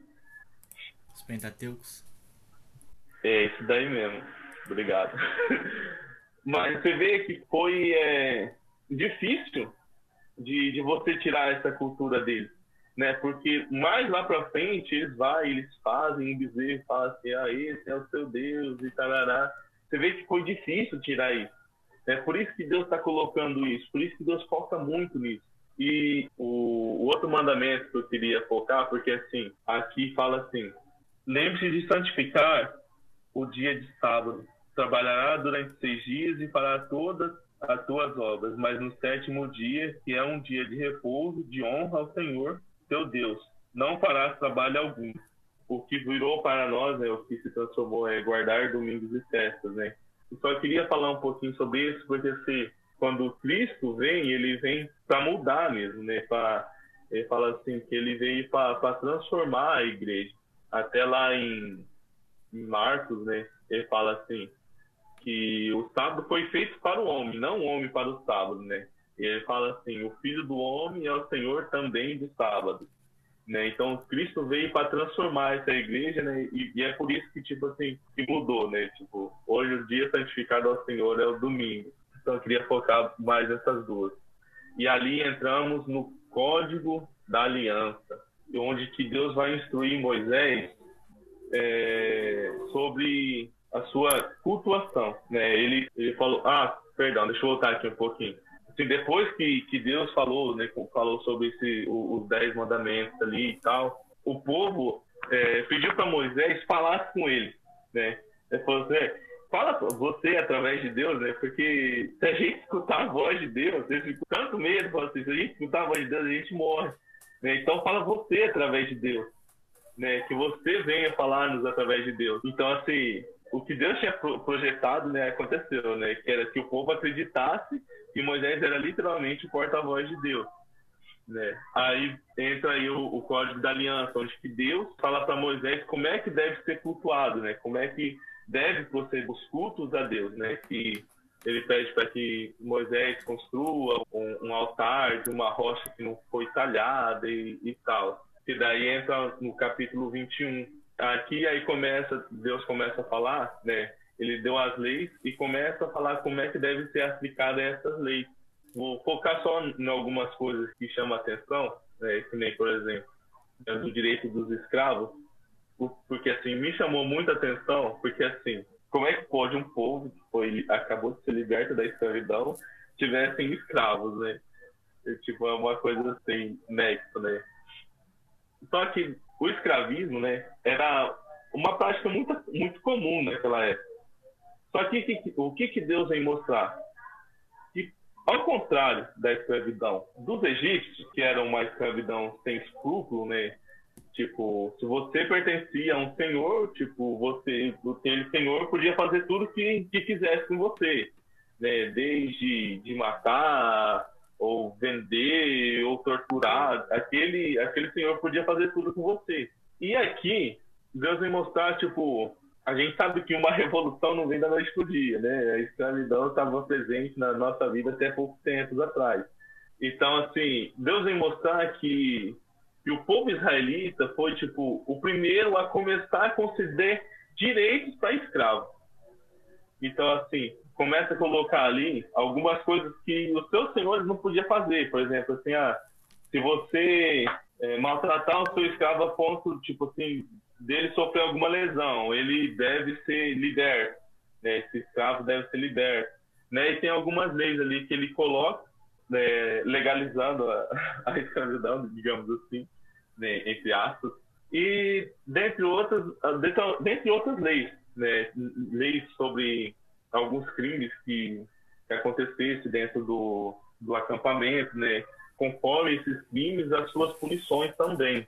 Aí chegamos lá ao capítulo 22, né, que continua um pouco a respeito das leis, explica sobre a, as leis e as morais religiosas. É, dentro dessas leis eu achei uma que eu achei interessante, porque assim, tem uma das leis que fala assim, não amaldiçoará Deus e nenhum do príncipe do teu povo. É, eu achei interessante porque fala assim, ah, não amaldiçoará Deus, mas, pô, daí é, é, é, óbvio, né? Mas ele fala assim, nenhum príncipe do seu povo. Sabe, quando a gente está chateado né, com alguma autoridade da igreja, né? Às vezes a gente não concorda com o pensamento de um padre, de um bispo, né? a gente não concorda com o pensamento do papa, e a gente começa aquela perseguição, entre aspas. A gente começa, tipo, aquela cultura do, do cancelamento, né? A gente começa a cancelar alguns líderes religiosos, né? A gente começa a cancelar a CNBB, né? começa a cancelar o nosso papo e tal, por não concordar com alguns pensamentos. Só que isso é, tipo, dentro da igreja é normal, tipo, a gente não concordar. Mas ele fala que né, não amaldiçoará nem Deus e nenhum do príncipe do seu povo, sabe? Nenhum consagrado, né? Até que eu acho que, não sei se é, se é Davi que fala, mas ele fala assim: ai de mim se eu levantar a, a mão sobre um, um consagrado de Deus. Por mais que ele não concordasse do que estava acontecendo, ele não levantaria a mão porque é um consagrado de Deus. E isso acontece muito no, no nosso dia a dia hoje. Aí ele vem falar aqui sobre o ano sabático, né? Sobre plantar durante seis anos, depois deixar um ano até descansar.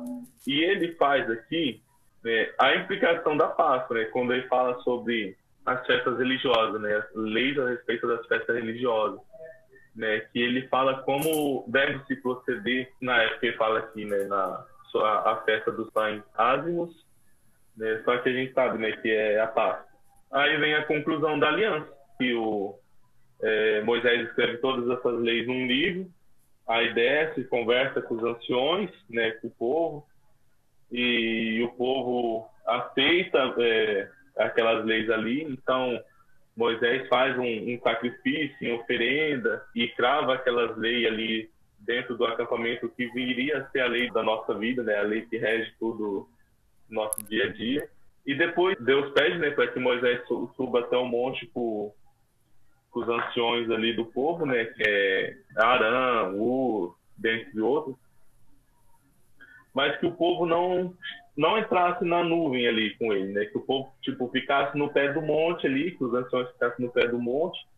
E ele chamou apenas Moisés, onde que ele iria entregar as tábuas da lei para Moisés. Né? E ali Moisés ficou durante 40 dias. E é isso. Agora deixo com meu amigo Cacarô.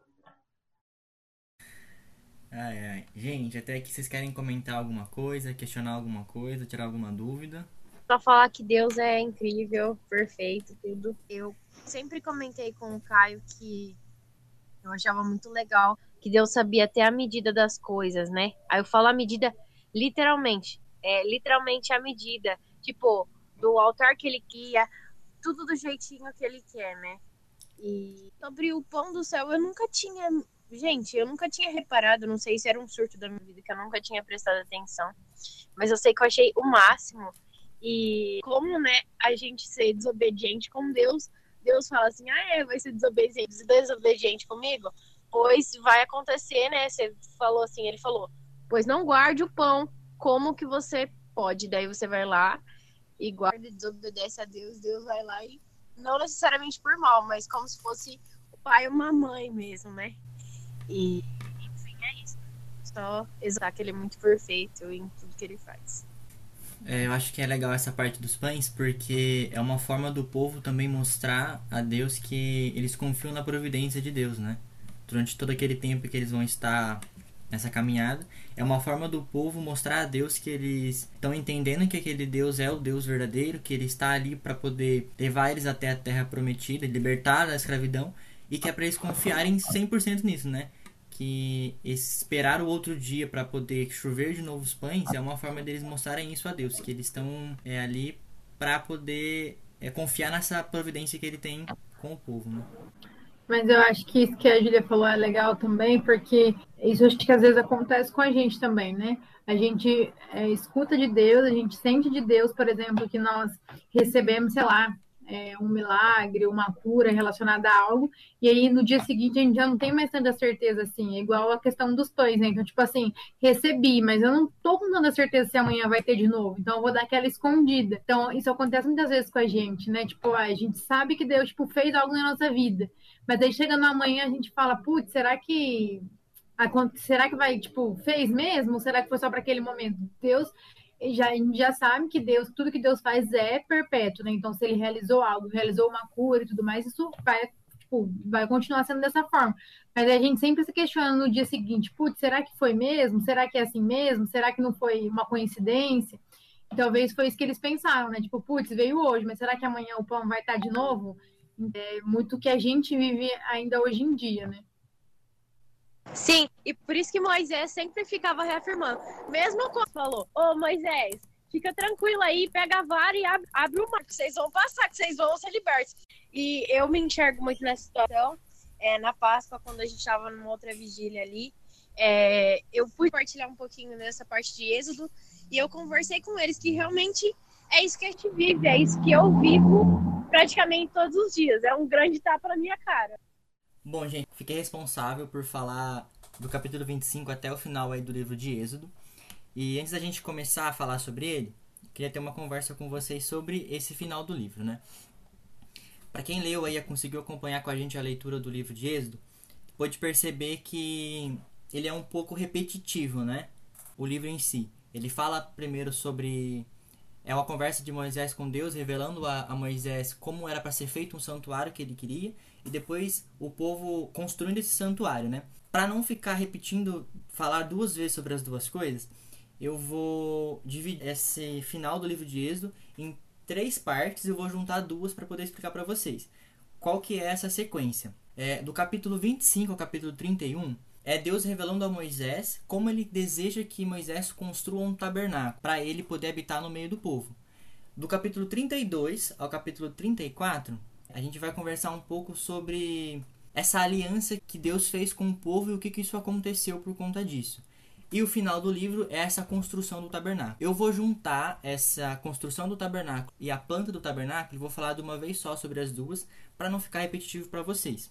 E vou começar falando sobre essa aliança.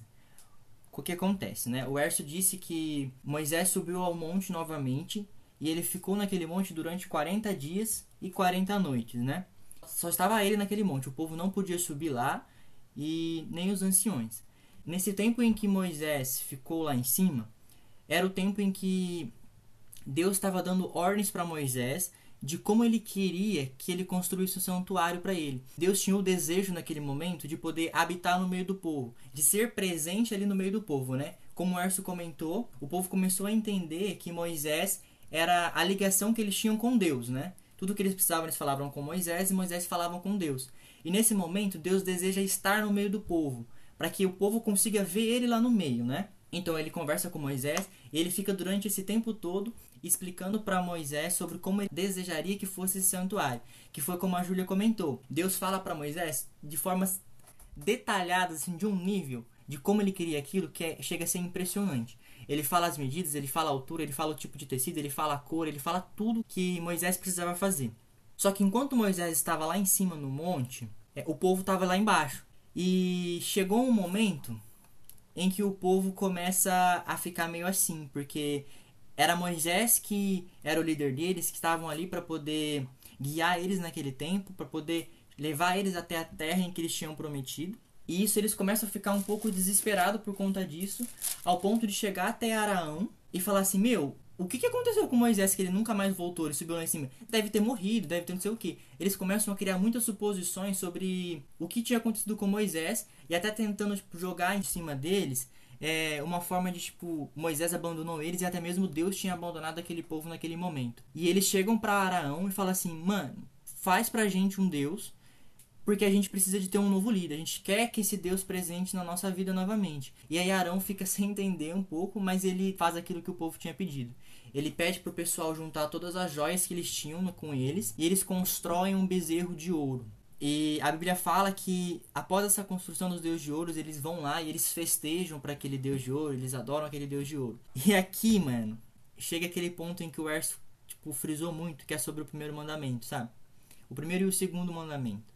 Há tempos atrás, eles tinham concordado com Moisés que eles iam seguir tudo aquilo que Deus tinha passado para eles. Eles tinham concordado com Moisés que eles iam seguir todas as orientações que foram passadas, e aqui eles fazem essa quebra, mano.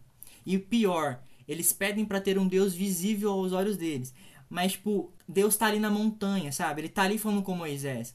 É, a Bíblia fala que a nuvem encheu a montanha para poder conversar com Moisés, ele entra dentro da nuvem. Então, se eles olhassem para a montanha, eles conseguiriam perceber que Deus estava ali, sabe? Que a presença de Deus estava ali. E não é como eles não conhecessem isso, porque durante Êxodo e durante Gênesis a gente percebe que Deus sempre orientava o povo por meio das nuvens, né? Ele aparecia para poder guiar o caminho. Então, assim, eles sabiam que aquela nuvem representava a presença de Deus. Mas ainda assim, eles preferiram criar para eles uma estátua para eles poderem adorar quebrando totalmente aquela aliança que eles tinham acabado de fazer com Deus. E enquanto eles estão lá em cima conversando, exatamente, sem falar que quando Deus falou com eles, eles sentiram medo daquele momento. Então, tipo, eles sabiam que a presença de Deus estava ali, sabe? Mas eles queriam que porque queriam ter esse momento. É claro que a gente precisa lembrar aqui que quando eles ainda não tinham aquela ideia daqueles costumes egípcios, né? E eles até tentam, tipo, até depois Arão fala que ele tentou depois com aquele bezerro de ouro levar a festividade para Javé, né, para o Deus verdadeiro, mas dando uma pesquisada, né, a Bíblia ali usa a palavra é, festa, né, que eles fizeram uma festa em frente ao bezerro de ouro. Mas em outras traduções isso pode ser entendido como uma brincadeira ou como uma forma de zombar, sabe?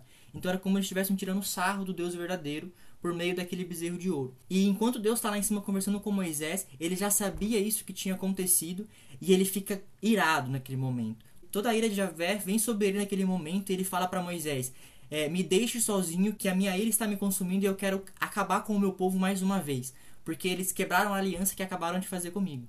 E nesse momento, é muito importante a gente entender uma coisa. Quando Deus fala isso para Moisés, ele até fala: Eu vou acabar com o meu povo e eu farei de você uma grande descendência. Para Moisés. Só que isso não era a promessa, né? A promessa era fazer todo o povo de Israel, todos os filhos de Abraão serem essa descendência que Deus estava falando. E naquele momento, né, com toda aquela ira, Deus fala: Eu vou acabar com o meu povo e farei de você, Moisés, a minha descendência. Mas nesse momento, Moisés ele começa a interceder por aquele povo que estava lá, sabe? Ele começa a rezar para Deus e falar para Deus, tipo, não, Vamos com calma, a gente sabe que você não é esse Deus, que você vai acabar com o povo que você acabou de libertar do Egito e prometeu que eles chegariam até a terra prometida. Não, é, vamos, vamos tentar de novo, né? E aí ele conversa com isso e Moisés, depois desse tempo, Moisés desce lá para baixo para poder conversar com o povo. E quando Moisés chega lá e ele vê tudo aquilo que estava acontecendo, o pessoal dançando em volta do bezerro, eles adorando o bezerro, Moisés chega lá e ele joga no chão todas as, as tábuas da lei que Deus tinha acabado de dar para ele, sabe? Ele acaba com tudo, ele destrói tudo aquilo lá, como uma forma de poder mostrar que aquele povo tinha quebrado a aliança que fizeram com Deus, sabe?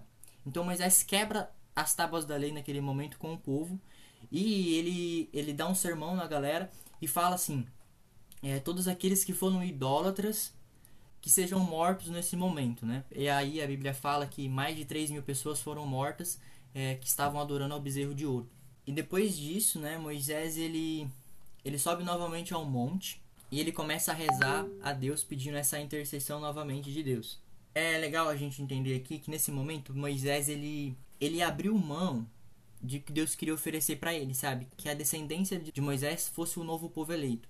Ele abre mão disso porque Moisés, Moisés tinha muito amor pelo povo mesmo ainda, sabe? Ele ainda amava muito aquele povo.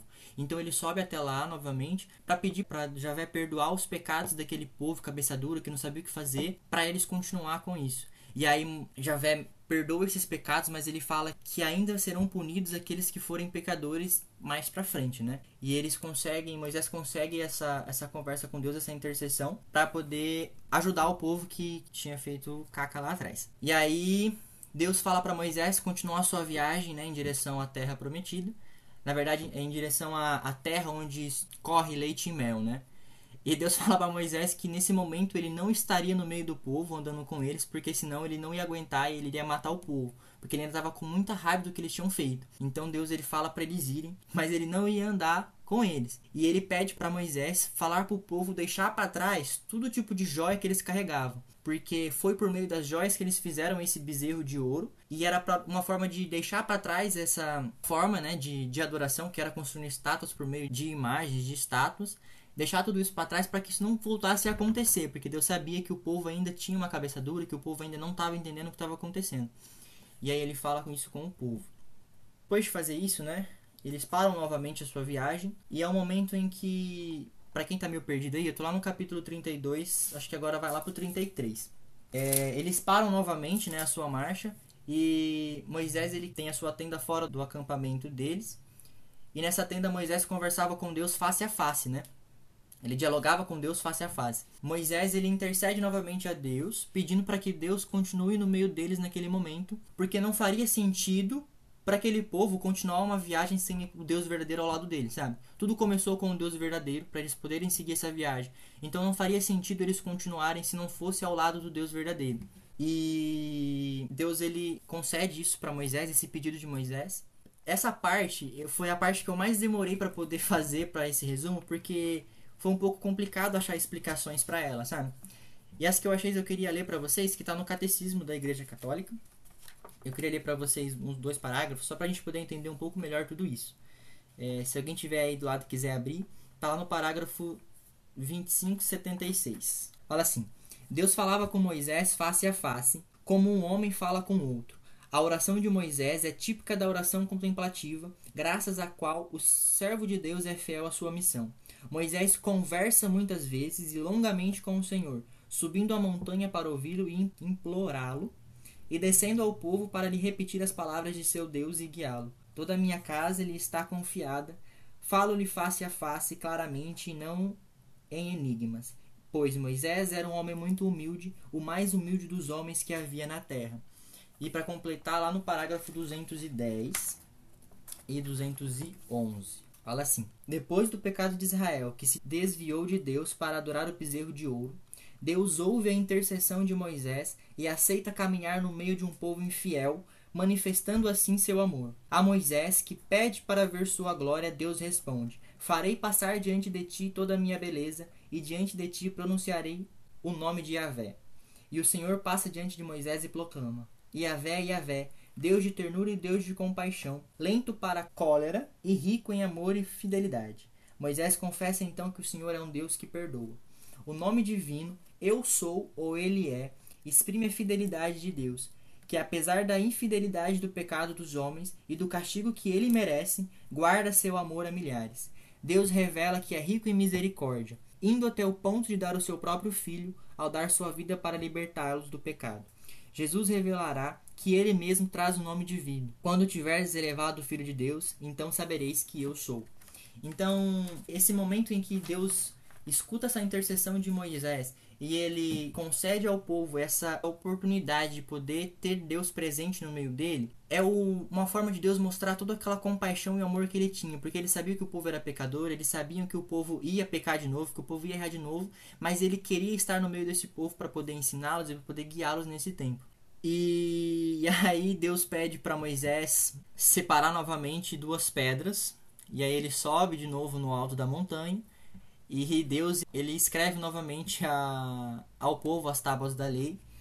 E ele reconstrói essa aliança com eles. E é sempre bom lembrar que quando Moisés ele falava com Deus, o rosto de Moisés, ele resplandecia de uma forma assim inimaginável, sabe? A ponto que ninguém conseguia olhar para ele. Porque Moisés conseguia olhar para toda aquela glória que Deus tinha para oferecer e aquilo ficava escancarado no rosto de Moisés.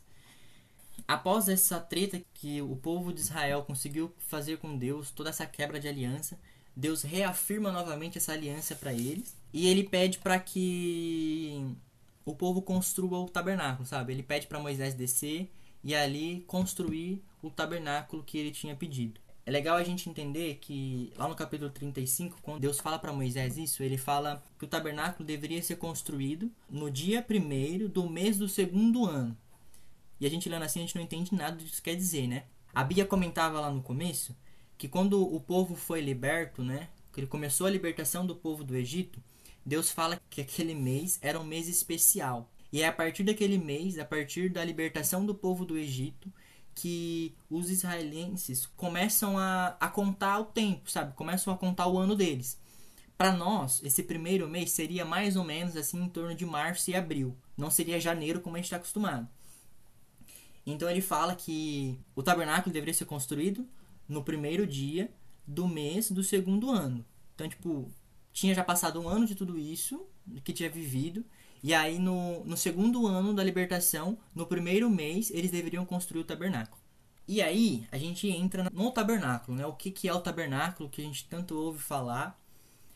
E admito que quando eu li, é até um pouco confuso a gente entender o que é o tabernáculo, porque tem muitas medidas, tem muitas informações, e ainda por cima aparece duas vezes a mesma informação, que buga mais ainda o nosso cérebro. Então, para a gente poder entender certinho o tabernáculo, eu vou explicando parte a parte as partes do tabernáculo para a gente poder entender tanto o que era ele e o que ele representa para a gente no hoje em dia, né? O que é o tabernáculo para nós hoje em dia. Tá, é importante a gente entender também que é, o tabernáculo ele era uma construção muito rica, sabe? Tinha muita coisa. E muita coisa de valor também. E tudo isso foi construído com doações que o povo foi dando a Moisés para poder fazer essa construção. E a Bíblia ela tem deixa claro algumas vezes que o pessoal doava de boa vontade para Moisés poder construir, sabe? Não era algo imposto para aquele povo doar. Eles doavam de boa vontade e de forma muito generosa também. Até que chega um ponto em que os operários que estavam fazendo isso falam para Moisés: Ó, fala pro povo parar de doar porque já deu, já tá o suficiente, não é mais necessário que o povo doe. E aí Moisés comunica a eles e eles param de doar. É, como eu tinha comentado, no capítulo 25 ao capítulo 31, é, Moisés recebe de Deus como deveria ser construído o tabernáculo, todas as medidas e tudo o que deveria ser feito. No final do capítulo, no capítulo 35 ao 40, é o pessoal construindo as partes do tabernáculo. Ainda não é a construção dele como a gente está vendo no vídeo. É as partes separadas desse tabernáculo, né? E o capítulo 40 é Moisés mesmo construindo o tabernáculo, né? É, pelo que dá para entender aqui, a primeira vez que o tabernáculo é construído, é Moisés quem constrói, né? Já está tudo pronto, ele que vai montando o tabernáculo naquele povo. Para ficar fácil para a gente entender, é, eu vou seguir a ordem que Moisés construiu, porque é a ordem que o povo deveria construir sempre que ele era desmontado. É importante a gente lembrar que, para quem leu o capítulo ou para quem não leu, todas as peças do tabernáculo elas podem ser desmontadas para poder carregar. Porque a gente precisa lembrar que eles ainda estão no deserto, eles ainda estão a caminho da terra onde jorra leite e mel. Então, esse tabernáculo deveria ser desmontado, levado até o próximo passo e, e sendo remontado. Então, a gente percebe que todas as partes possuem alças para carregar, as que são mais pesadas, ou são tecidos que dá para poder dobrar e carregar. Então, é tudo feito para que pudesse ser desmontado e montado novamente. E aí, vamos lá. No capítulo 40, Moisés constrói. Lá no versículo 16. Moisés fez tudo conforme Javé lhe tinha ordenado. No dia primeiro do primeiro mês do segundo ano, construíram o santuário. Moisés construiu o santuário, colocou as bases, fixou as tábuas com as travessas e ergueu as colunas. Estendeu a tenda sobre o santuário e colocou por cima a cobertura da tenda, conforme Javé lhe tinha ordenado. Essa primeira, antes de, de entrar nisso, quero que vocês reparem, é um desertão, o local, e o tabernáculo ele ficava no centro da onde eles estavam é, fazendo a sua morada nesse tempo. Então, o centro do acampamento era o tabernáculo, e em volta do acampamento eles montavam as suas tendas, sendo que à direita tinha três tendas da, a, a, principais, atrás tinha três tendas principais, do lado esquerdo três tendas principais e na frente três tendas principais. Isso representando as doze tribos de Israel. Então, aqui fora, fora dessa cortina aqui branca, existia é, o acampamento em si. E aqui dentro era todo o tabernáculo, que ficava no centro daquele lugar. Essa primeira parte que Moisés constrói é essa parte aqui do meio, que a gente chama de santuário. Santuário ou tenda da reunião. É esse espaço grandão. Ele é dividido em dois ambientes que a gente vai conversar um pouco mais pra frente. É, aqui nesse, santuário, ele é composto por algumas partes. Ele era composto por quatro cortinas. A de dentro era a mais bonita, que era feita de linho fino retorcido, de cor púrpura vermelha e escarlate, com querubins bordados. Depois dela tinha uma que era com uma cobertura de pelo de cabra. A próxima, a terceira, era com uma cobertura de pele de carneiro, é, tingida de vermelho. E a por cima, por último, que cobria tudo, ele era feita com uma cobertura de couro, ou em outras traduções falam que era é, couro de texugo, que é um bicho do mar lá que eles tinham. Então era formato desse jeito. Aí, após isso, Moisés colocou o documento da aliança na arca, colocou os varais na arca e a placa de ouro em cima da arca. Introduziu a arca no santuário e colocou o véu para ocultar a arca da aliança, conforme Moisés lhe tinha ordenado. É, como eu tinha comentado, o tabernáculo era dividido em dois ambientes. O primeiro ambiente ele representava o lugar santo e o segundo ambiente representava o santo dos santos.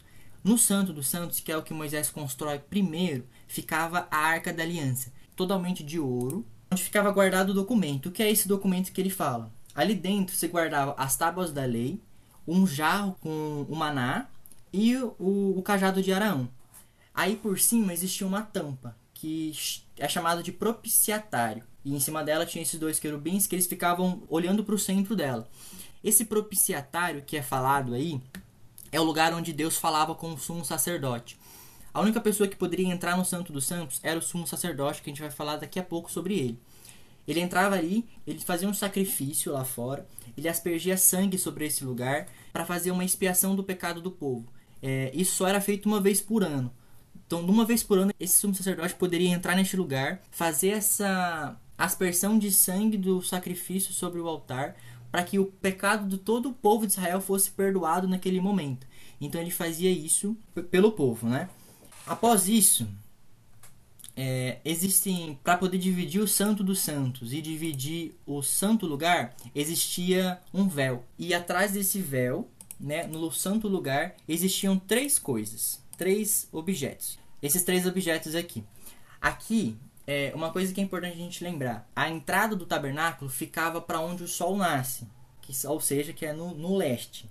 E quando você entrava, do seu lado esquerdo ficava o candelabro com sete pontas, que era do lado sul, e do lado direito ficava a mesa dos pães, ficava do lado norte do santuário. Nessa mesa se colocavam doze pães, né? seis de um lado e seis do outro, que também representavam as doze tribos de Israel. E à frente ficava o altar do incenso, ele possuía também quatro pontas e era colocado incenso ali para poder ficar um cheiro agradável naquele lugar. No candelabro, eles usavam um azeite específico para poder acender ele, e durante todo o dia eles iam lá para poder deixar essa luz acesa. Por quê? A gente precisa entender que naquele momento não existia janela naquele lugar, então ficava muito escuro. Então esse candelabro era aquela luz que iluminava todo esse ambiente. E a mesa também, os pães para poder representar, que também era uma depois de um tempo, os sacerdotes poderiam é, comer desses pães. Aí após isso, deixa eu ver aqui. Tá. Depois a gente vai lá para fora do tabernáculo. Depois de ter feito o Santo dos Santos, depois de ter feito o santo lugar, é colocada essa cortina na frente do santuário. Também era feita com linho fino, com nas cores púrpuras, azul e violeta. E fora do, deste local, era colocado esses dois últimos objetos: a bacia de bronze, que ficava entre a tenda da reunião e o altar dos holocaustos, que é esse aqui do fundo, que também existiam quatro pontas nele. E ele ficava do lado de fora. E todo esse lado de fora do tabernáculo era chamado de átrio, átrio do tabernáculo. Nesse ambiente aqui de fora, qualquer pessoa, com raríssimas exceções, poderia entrar aqui dentro. No santo lugar, que é aonde ficava o candelabro, a mesa e o altar de incenso, só poderiam entrar os sacerdotes. E no santo dos santos, só uma pessoa tinha autoridade para entrar ali dentro, que era o sumo sacerdote, e ainda por cima só poderia entrar uma vez ao ano naquele lugar. Por quê? O Santo dos Santos é onde Deus habitava, é onde a presença de Deus mesmo habitava no meio do povo. Então era muito restrito para poder entrar ali dentro. É, a gente precisa conversar sobre mais duas coisas, que é sobre o sacerdote e o sumo sacerdote. Eles tinham uma roupa específica para eles, que eu vou tentar resumir aqui para não demorar muito, mas depois vocês podem ler lá na Bíblia que é muito bem detalhado, sabe? É muito fácil de entender, mas eu vou explicar aqui para vocês. Araão, ele foi escolhido por Deus para ser um sumo sacerdote. Ele usava uma roupa diferente dos sacerdotes, né? Araão era o sumo sacerdote do lugar e os seus filhos eram os sacerdotes, que era quem poderia entrar no santo lugar. As roupas de Araão, quando ele tinha que entrar no santo dos santos, era composta por um efode. É, ele possuía duas ombreiras aqui e nessas ombreiras é, existiam duas pedras. E nessas pedras eles cravaram os nomes né, dos filhos de Israel também, seis de um lado e seis do outro, e colocavam em volta dela uma borda de ouro. Aí depois ela descia com um cordão, e nesse cordão é, ele segurava um peitoral, que era um lugar onde existiam 12 pedras, e nessas pedras, assim, cada uma tinha também um nome de uma tribo de Israel por ano de nascimento. Então ele vestia esse efode, que era tipo uma ombreira aqui, ele descia e segurava por o peitoral. E embaixo disso tudo ele tinha um manto, que era uma das primeiras roupas que eles vestiam.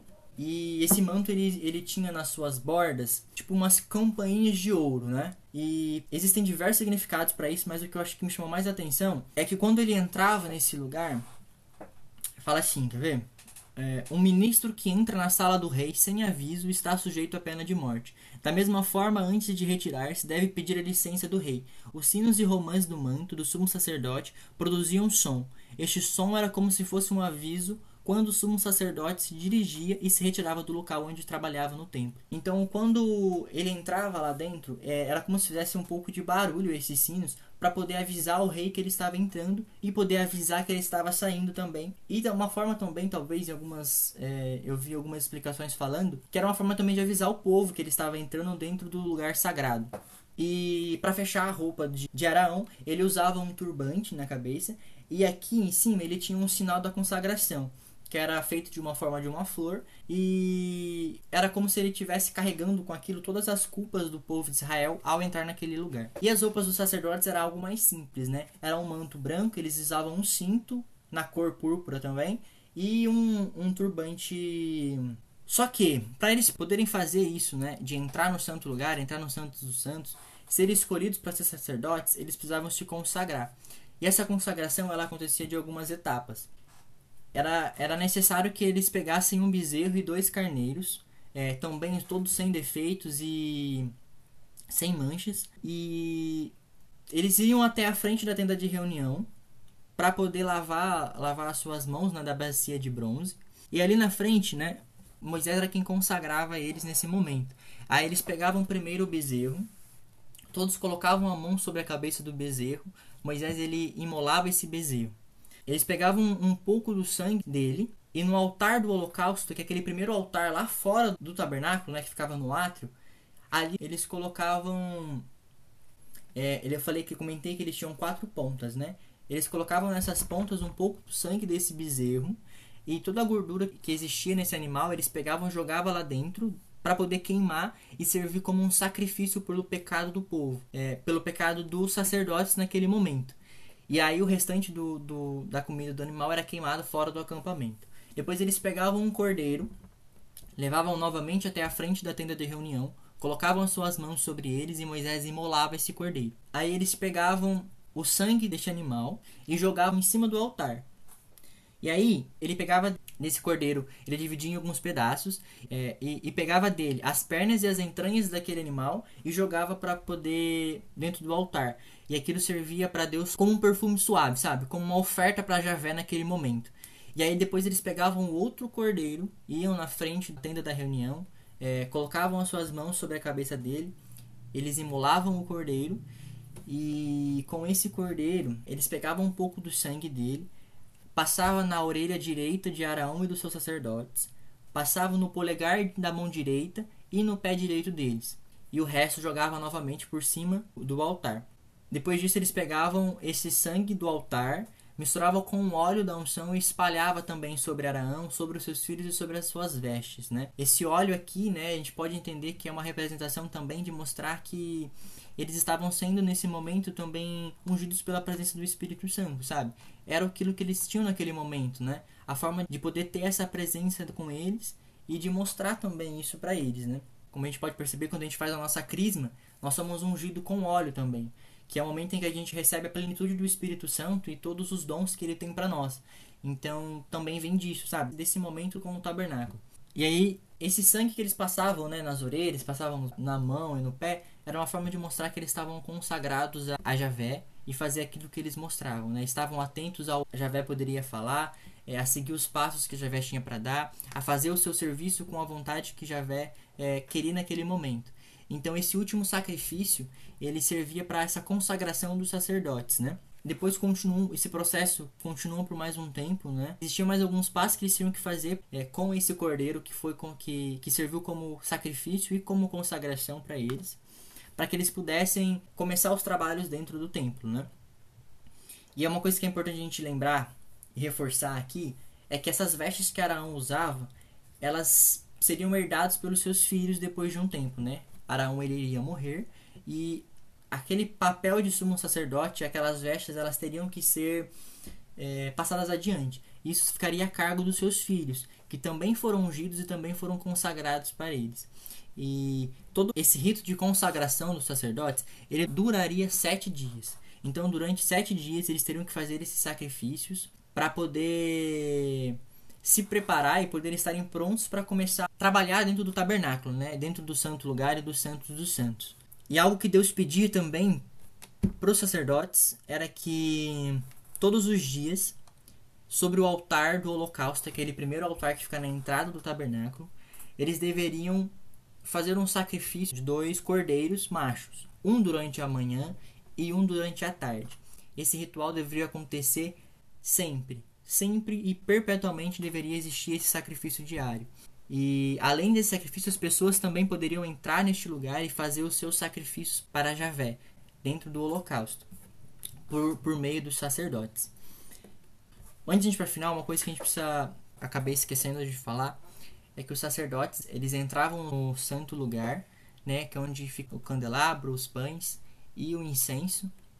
E também diariamente eles precisavam entrar lá dentro para poder olhar se os pães estavam bons, para poder acender a luz né, do candelabro e para deixar o incenso queimando, né? Sempre e diariamente precisava ter esse incenso lá dentro. E as brasas que, que eles usavam nesse incenso e a luz que eles usavam para poder acender essas velas era a luz do sacrifício lá daquele altar. Então era tudo por meio daquele primeiro altar. E para poder fechar, a gente precisa entender o significado de algumas coisas do tabernáculo né? Eu passei para vocês só como funcionava o tabernáculo e a gente precisa entender algumas explicações. A primeira coisa que a gente precisa entender sobre o tabernáculo, e é algo que o, o já comentou, a Bia já comentou, é que praticamente todo o tabernáculo e tudo que tinha naquele momento nos relembra e nos remete a Jesus Cristo. É tudo praticamente uma forma de mostrar o que fazer por nós na cruz quando ele viesse estar no meio dos homens, sabe? Por quê? Quando eles faziam esse sacrifício né, do, dos animais no altar do holocausto, era uma forma deles.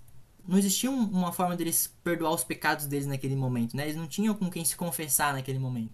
Então eles pegavam o animal, jogavam os seus pecados, o peso dos seus pecados nele e o ofereciam em sacrifício por eles. E o que Jesus fez por nós foi isso. Ele foi o cordeiro que se colocou em sacrifício pelos nossos pecados. A diferença é que naquela época eles precisavam fazer isso todos os dias.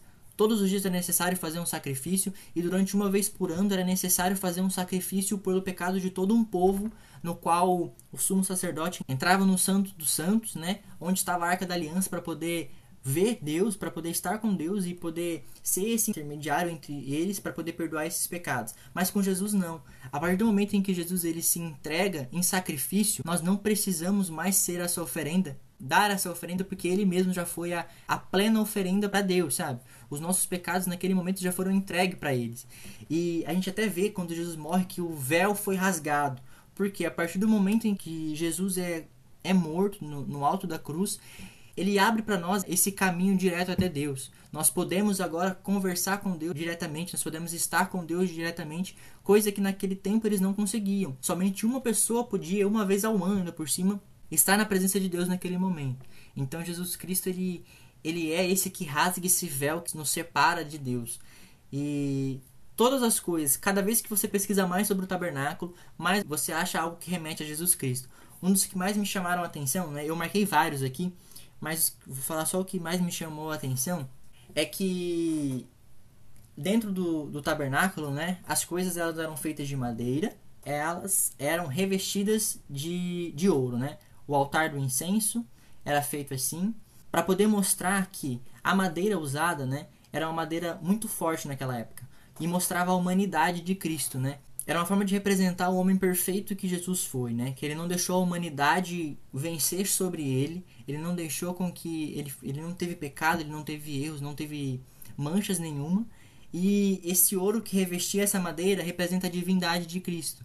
Então, essa junção é como se mostrasse, sabe? Toda a divindade de Cristo existia num homem, mas a, a humanidade não venceu o, a divindade de Cristo. E é por isso que também existe essa simbologia no tabernáculo para essas coisas, sabe? Outras coisas também fazem ligação com Jesus, né? As cores têm ligação com Jesus, o, a, os tipos de cortina que estão lá dentro fazem ligação com Jesus. É, o ouro usado, a prata usado, tudo tem ligação.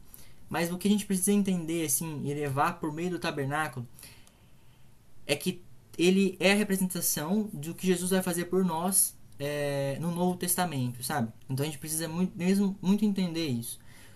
E aí, depois de feito isso, depois de ter montado o tabernáculo, depois de ter consagrado os sacerdotes, a Bíblia fala que a nuvem de Deus desceu sobre aquele lugar e se fez presente no tabernáculo. E isso era uma forma de mostrar ao povo primeiro, que Moisés cumpriu tudo conforme Deus tinha pedido, sem mudar nada, sem fazer algo na cabeça dele, ele cumpriu tudo o que ele tinha pedido. E era uma forma de mostrar ao povo que agora ele estava no meio dele, sabe? A presença de Deus estava naquele lugar dentro do tabernáculo. E no finalzinho, né, do livro fala que quando eles precisavam seguir viagem, eles tinham que olhar para o tabernáculo porque a nuvem que pairava sobre o tabernáculo se elevava né? Eles falam que era a nuvem que guiava, então era o momento deles desmontar tudo e seguir viagem porque a nuvem ia guiá-los. E quando ela parava, era o momento deles parar e reconstruir novamente para que ela pudesse estar no meio deles. E o capítulo 40 termina falando que Moisés, após ter construído o tabernáculo, ele não pôde entrar dentro do tabernáculo. É, toda a glória de Deus estava naquele lugar e Moisés não pôde entrar lá dentro ele não tinha permissão para ir. Moisés, aquele que conversava face a face com Deus, não tinha permissão para poder entrar dentro do tabernáculo naquele momento. É, um dos estudos que eu vi era que a gente percebeu todos os erros que, que o povo teve naquele momento, sabe? As quebras das alianças, tudo que eles fizeram errado, tudo aquele duvidar do Senhor, tudo aquele duvidar. E nesse momento Moisés não pôde, porque ele carregava nele o povo, sabe? Então ele não tinha essa permissão para poder entrar ali dentro. E uma comprovação disso, né, para quem já começou a ler Levítico, é que o primeiro versículo de Levítico fala assim: Javé chamou Moisés e da tenda da reunião falou: Diga aos filhos de Israel, quando alguém de vocês apresentar uma oferta de Javé, ofereça um animal grande ou pequeno. É, Javé conversou com Moisés da tenda da reunião. Moisés não estava lá dentro. E é durante todo o livro de Levítico que a gente vai entender como que eles faziam para poder entrar dentro da tenda, para poder estar com. É o livro que mostra o caminho até Deus, para a gente poder se purificar, para poder nos livrar dos nossos pecados, para poder estar é, diante de Deus. E é isso que eu tinha para falar. Espero que não tenha ficado tão confuso. E eu acho que é isso.